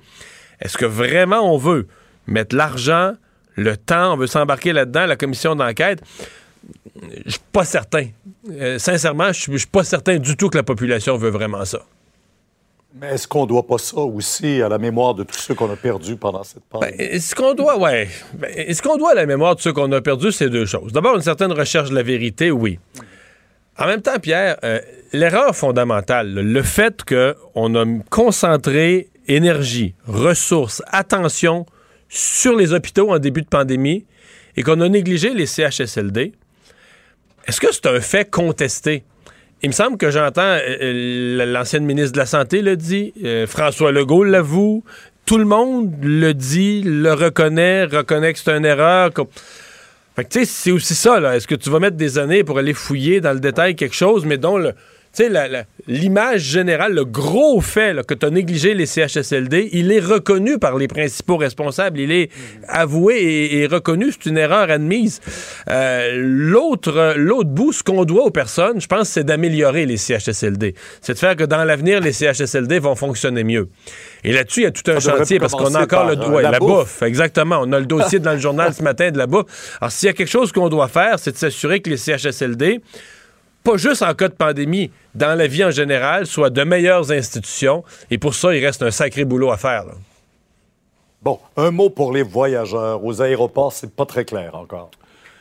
Non, non, non. Euh, on avait apprécié que le ministre Duclos soit plus. Si on comparait avec les interventions précédentes du, du gouvernement Trudeau, on dit oups, le ministre Duclos, plus, euh, plus d'action, plus rapide dans ses prises de décision. Donc, euh, dès que l'Omicron est arrivé, il avait dit ben là, on va tester tout le monde. Mais il y a comme un bout de vérification qui avait été pas faite. Est-ce qu'on qui pas été faite? Est-ce qu'on avait la capacité? Est-ce qu'on avait l'espace physique? Est-ce qu'on avait le personnel? Parce que là, on parle de tester tous les voyageurs. Quand un avion euh, débarque 300, 350, 400 personnes, c'est du monde. Il faut que tu aies le personnel, il faut que tu aies l'espace. Euh, tu veux pas entasser ces gens-là qui se donnent la COVID en attendant d'être testés pour la COVID non plus, les entasser. Donc là, on a un problème d'application. Il semble qu'au bureau du ministre, on cherche des solutions. Peut-être même que les gens partiraient chacun avec un test pour aller le faire à la maison puis le ramener en tout cas. Mais il faut qu'on donne des réponses parce que l'industrie du voyage attend des réponses. Les gens qui ont des voyages prévus attendent des réponses. Euh, c'est tendant l'incertitude de dire ben là, je pars, mais ça va être quoi les règles quand je vais revenir Ça va être quoi exactement Ça pourrait-tu me coûter quelque chose? Les gens aussi, il y a des gens qui se prévoient un retour, mais qui travaillent le lendemain. Ils arrivent le samedi, ils travaillent le lundi, ou même arrivent de voyage le dimanche, travaillent le lundi. Alors, eux veulent savoir est-ce que mon voyage va faire que je vais rater une, deux, trois journées de travail? Donc, je pense qu'on doit aux citoyens, euh, on a annoncé un principe général, on veut tester tout le monde. On doit aux citoyens des réponses précises sur qu'est-ce qui va arriver, comment ça va se faire. Mario, merci. On se Au revoir. retrouve demain. euh, À demain. Et entre-temps, 10 heures sur LCN. Au revoir. Ah Vincent, et il y avait aujourd'hui un sommet, un véritable grand euh, sommet euh, Russie-États-Unis. Oui, et rencontre par contre, euh, si, euh, vidéoconférence. Un petit- un zoom, un grand petit- sommet, un mais par petit zoom. zoom. mais zoom où euh, t'as Vladimir Poutine d'un côté, dans sa résidence à Sochi, devant une grande table euh, polie, luxueuse, et euh, Joe Biden, euh, le, le président des États-Unis, dans la Situation Room, donc en dessous de la Maison-Blanche. Et on s'est parlé de, de la question de l'Ukraine, parce qu'on sait que là, la Russie est en train d'emmagasiner des, des forces Ben là, il parlait de 100 militaires. 000, puis le dernier chiffre, ce serait 170, 175 000 euh, soldats. Et là, tu as euh, des chars d'assaut, euh, donc de l'équipement lourd Sur qui le est de la installé frontière à la frontière, euh, alors qu'on se demande, bon, est-ce que la Russie est sur le point d'envahir euh, l'Ukraine? Ça rend Joe Biden très nerveux, semble-t-il, qui a menacé carrément de fortes sanctions la Russie s'ils attaquent l'Ukraine. Dans le cas de Vladimir Poutine, ben, lui dit que non, là, on n'est pas rendu à envahir euh, l'Ukraine, euh, se, se défend. Euh, et bon, là, Tu sais qu'il aujourd'hui... y a des experts en politique internationale qui disent que il n'y a pas l'intention d'envahir l'Ukraine. Il met tout ce monde-là à la porte de l'Ukraine pour qu'on l'écoute, pour se donner une, un poids, une importance. Mais À l'international. Pour avoir avec Joe Biden un entretien qui va être suivi mondialement. là. Oui, d'ailleurs, aujourd'hui, euh, Joe Biden disait vouloir s'entretenir avec ses homologues de plusieurs pays européens, Emmanuel Macron, euh, Boris Johnson, pour voir qu'est-ce qu'on peut faire avec cette question-là euh, russe. Euh, Kremlin, donc, qui dément toute tentative d'invasion, mais ils, ils sont quand même effectivement sur, sur l'eau. On, on sait à quel point ça avait brassé avec la Crimée en 2014. Je me demande, par contre, euh, Mario, dans un, une réunion comme ça, là, est-ce que Joe Biden, Vladimir Poutine, j'ai l'impression qu'il y a quelques adjoints qui sont nerveux avec Joe Biden, qui se mêlent dans ses notes. euh, Ouais, je sais mais pas, qui est quand ça même, un commence à me pro, rendre qui est nerveux. quand même ça. un pro de la politique internationale. Oui, là. oui, oui. Mais ouais. Ça commence à me rendre nerveux. On le, on le protège, on le sait dans des points de presse à des journalistes. Là, t'as Vladimir Poutine, ces deux hommes face à face. Ils ont à négocier des. euh, ou à se se menacer là, politiquement ou diplomatiquement. En tout cas, on verra comment ça vire, mais euh, pour l'instant, on est au stade des menaces de sanctions seulement. Merci Vincent, merci à vous d'avoir été là. On se retrouve euh, demain, comme d'habitude, de 15h30. Euh, Bonne soirée, c'est Sophie Durocher qui s'en vient. Cube Radio.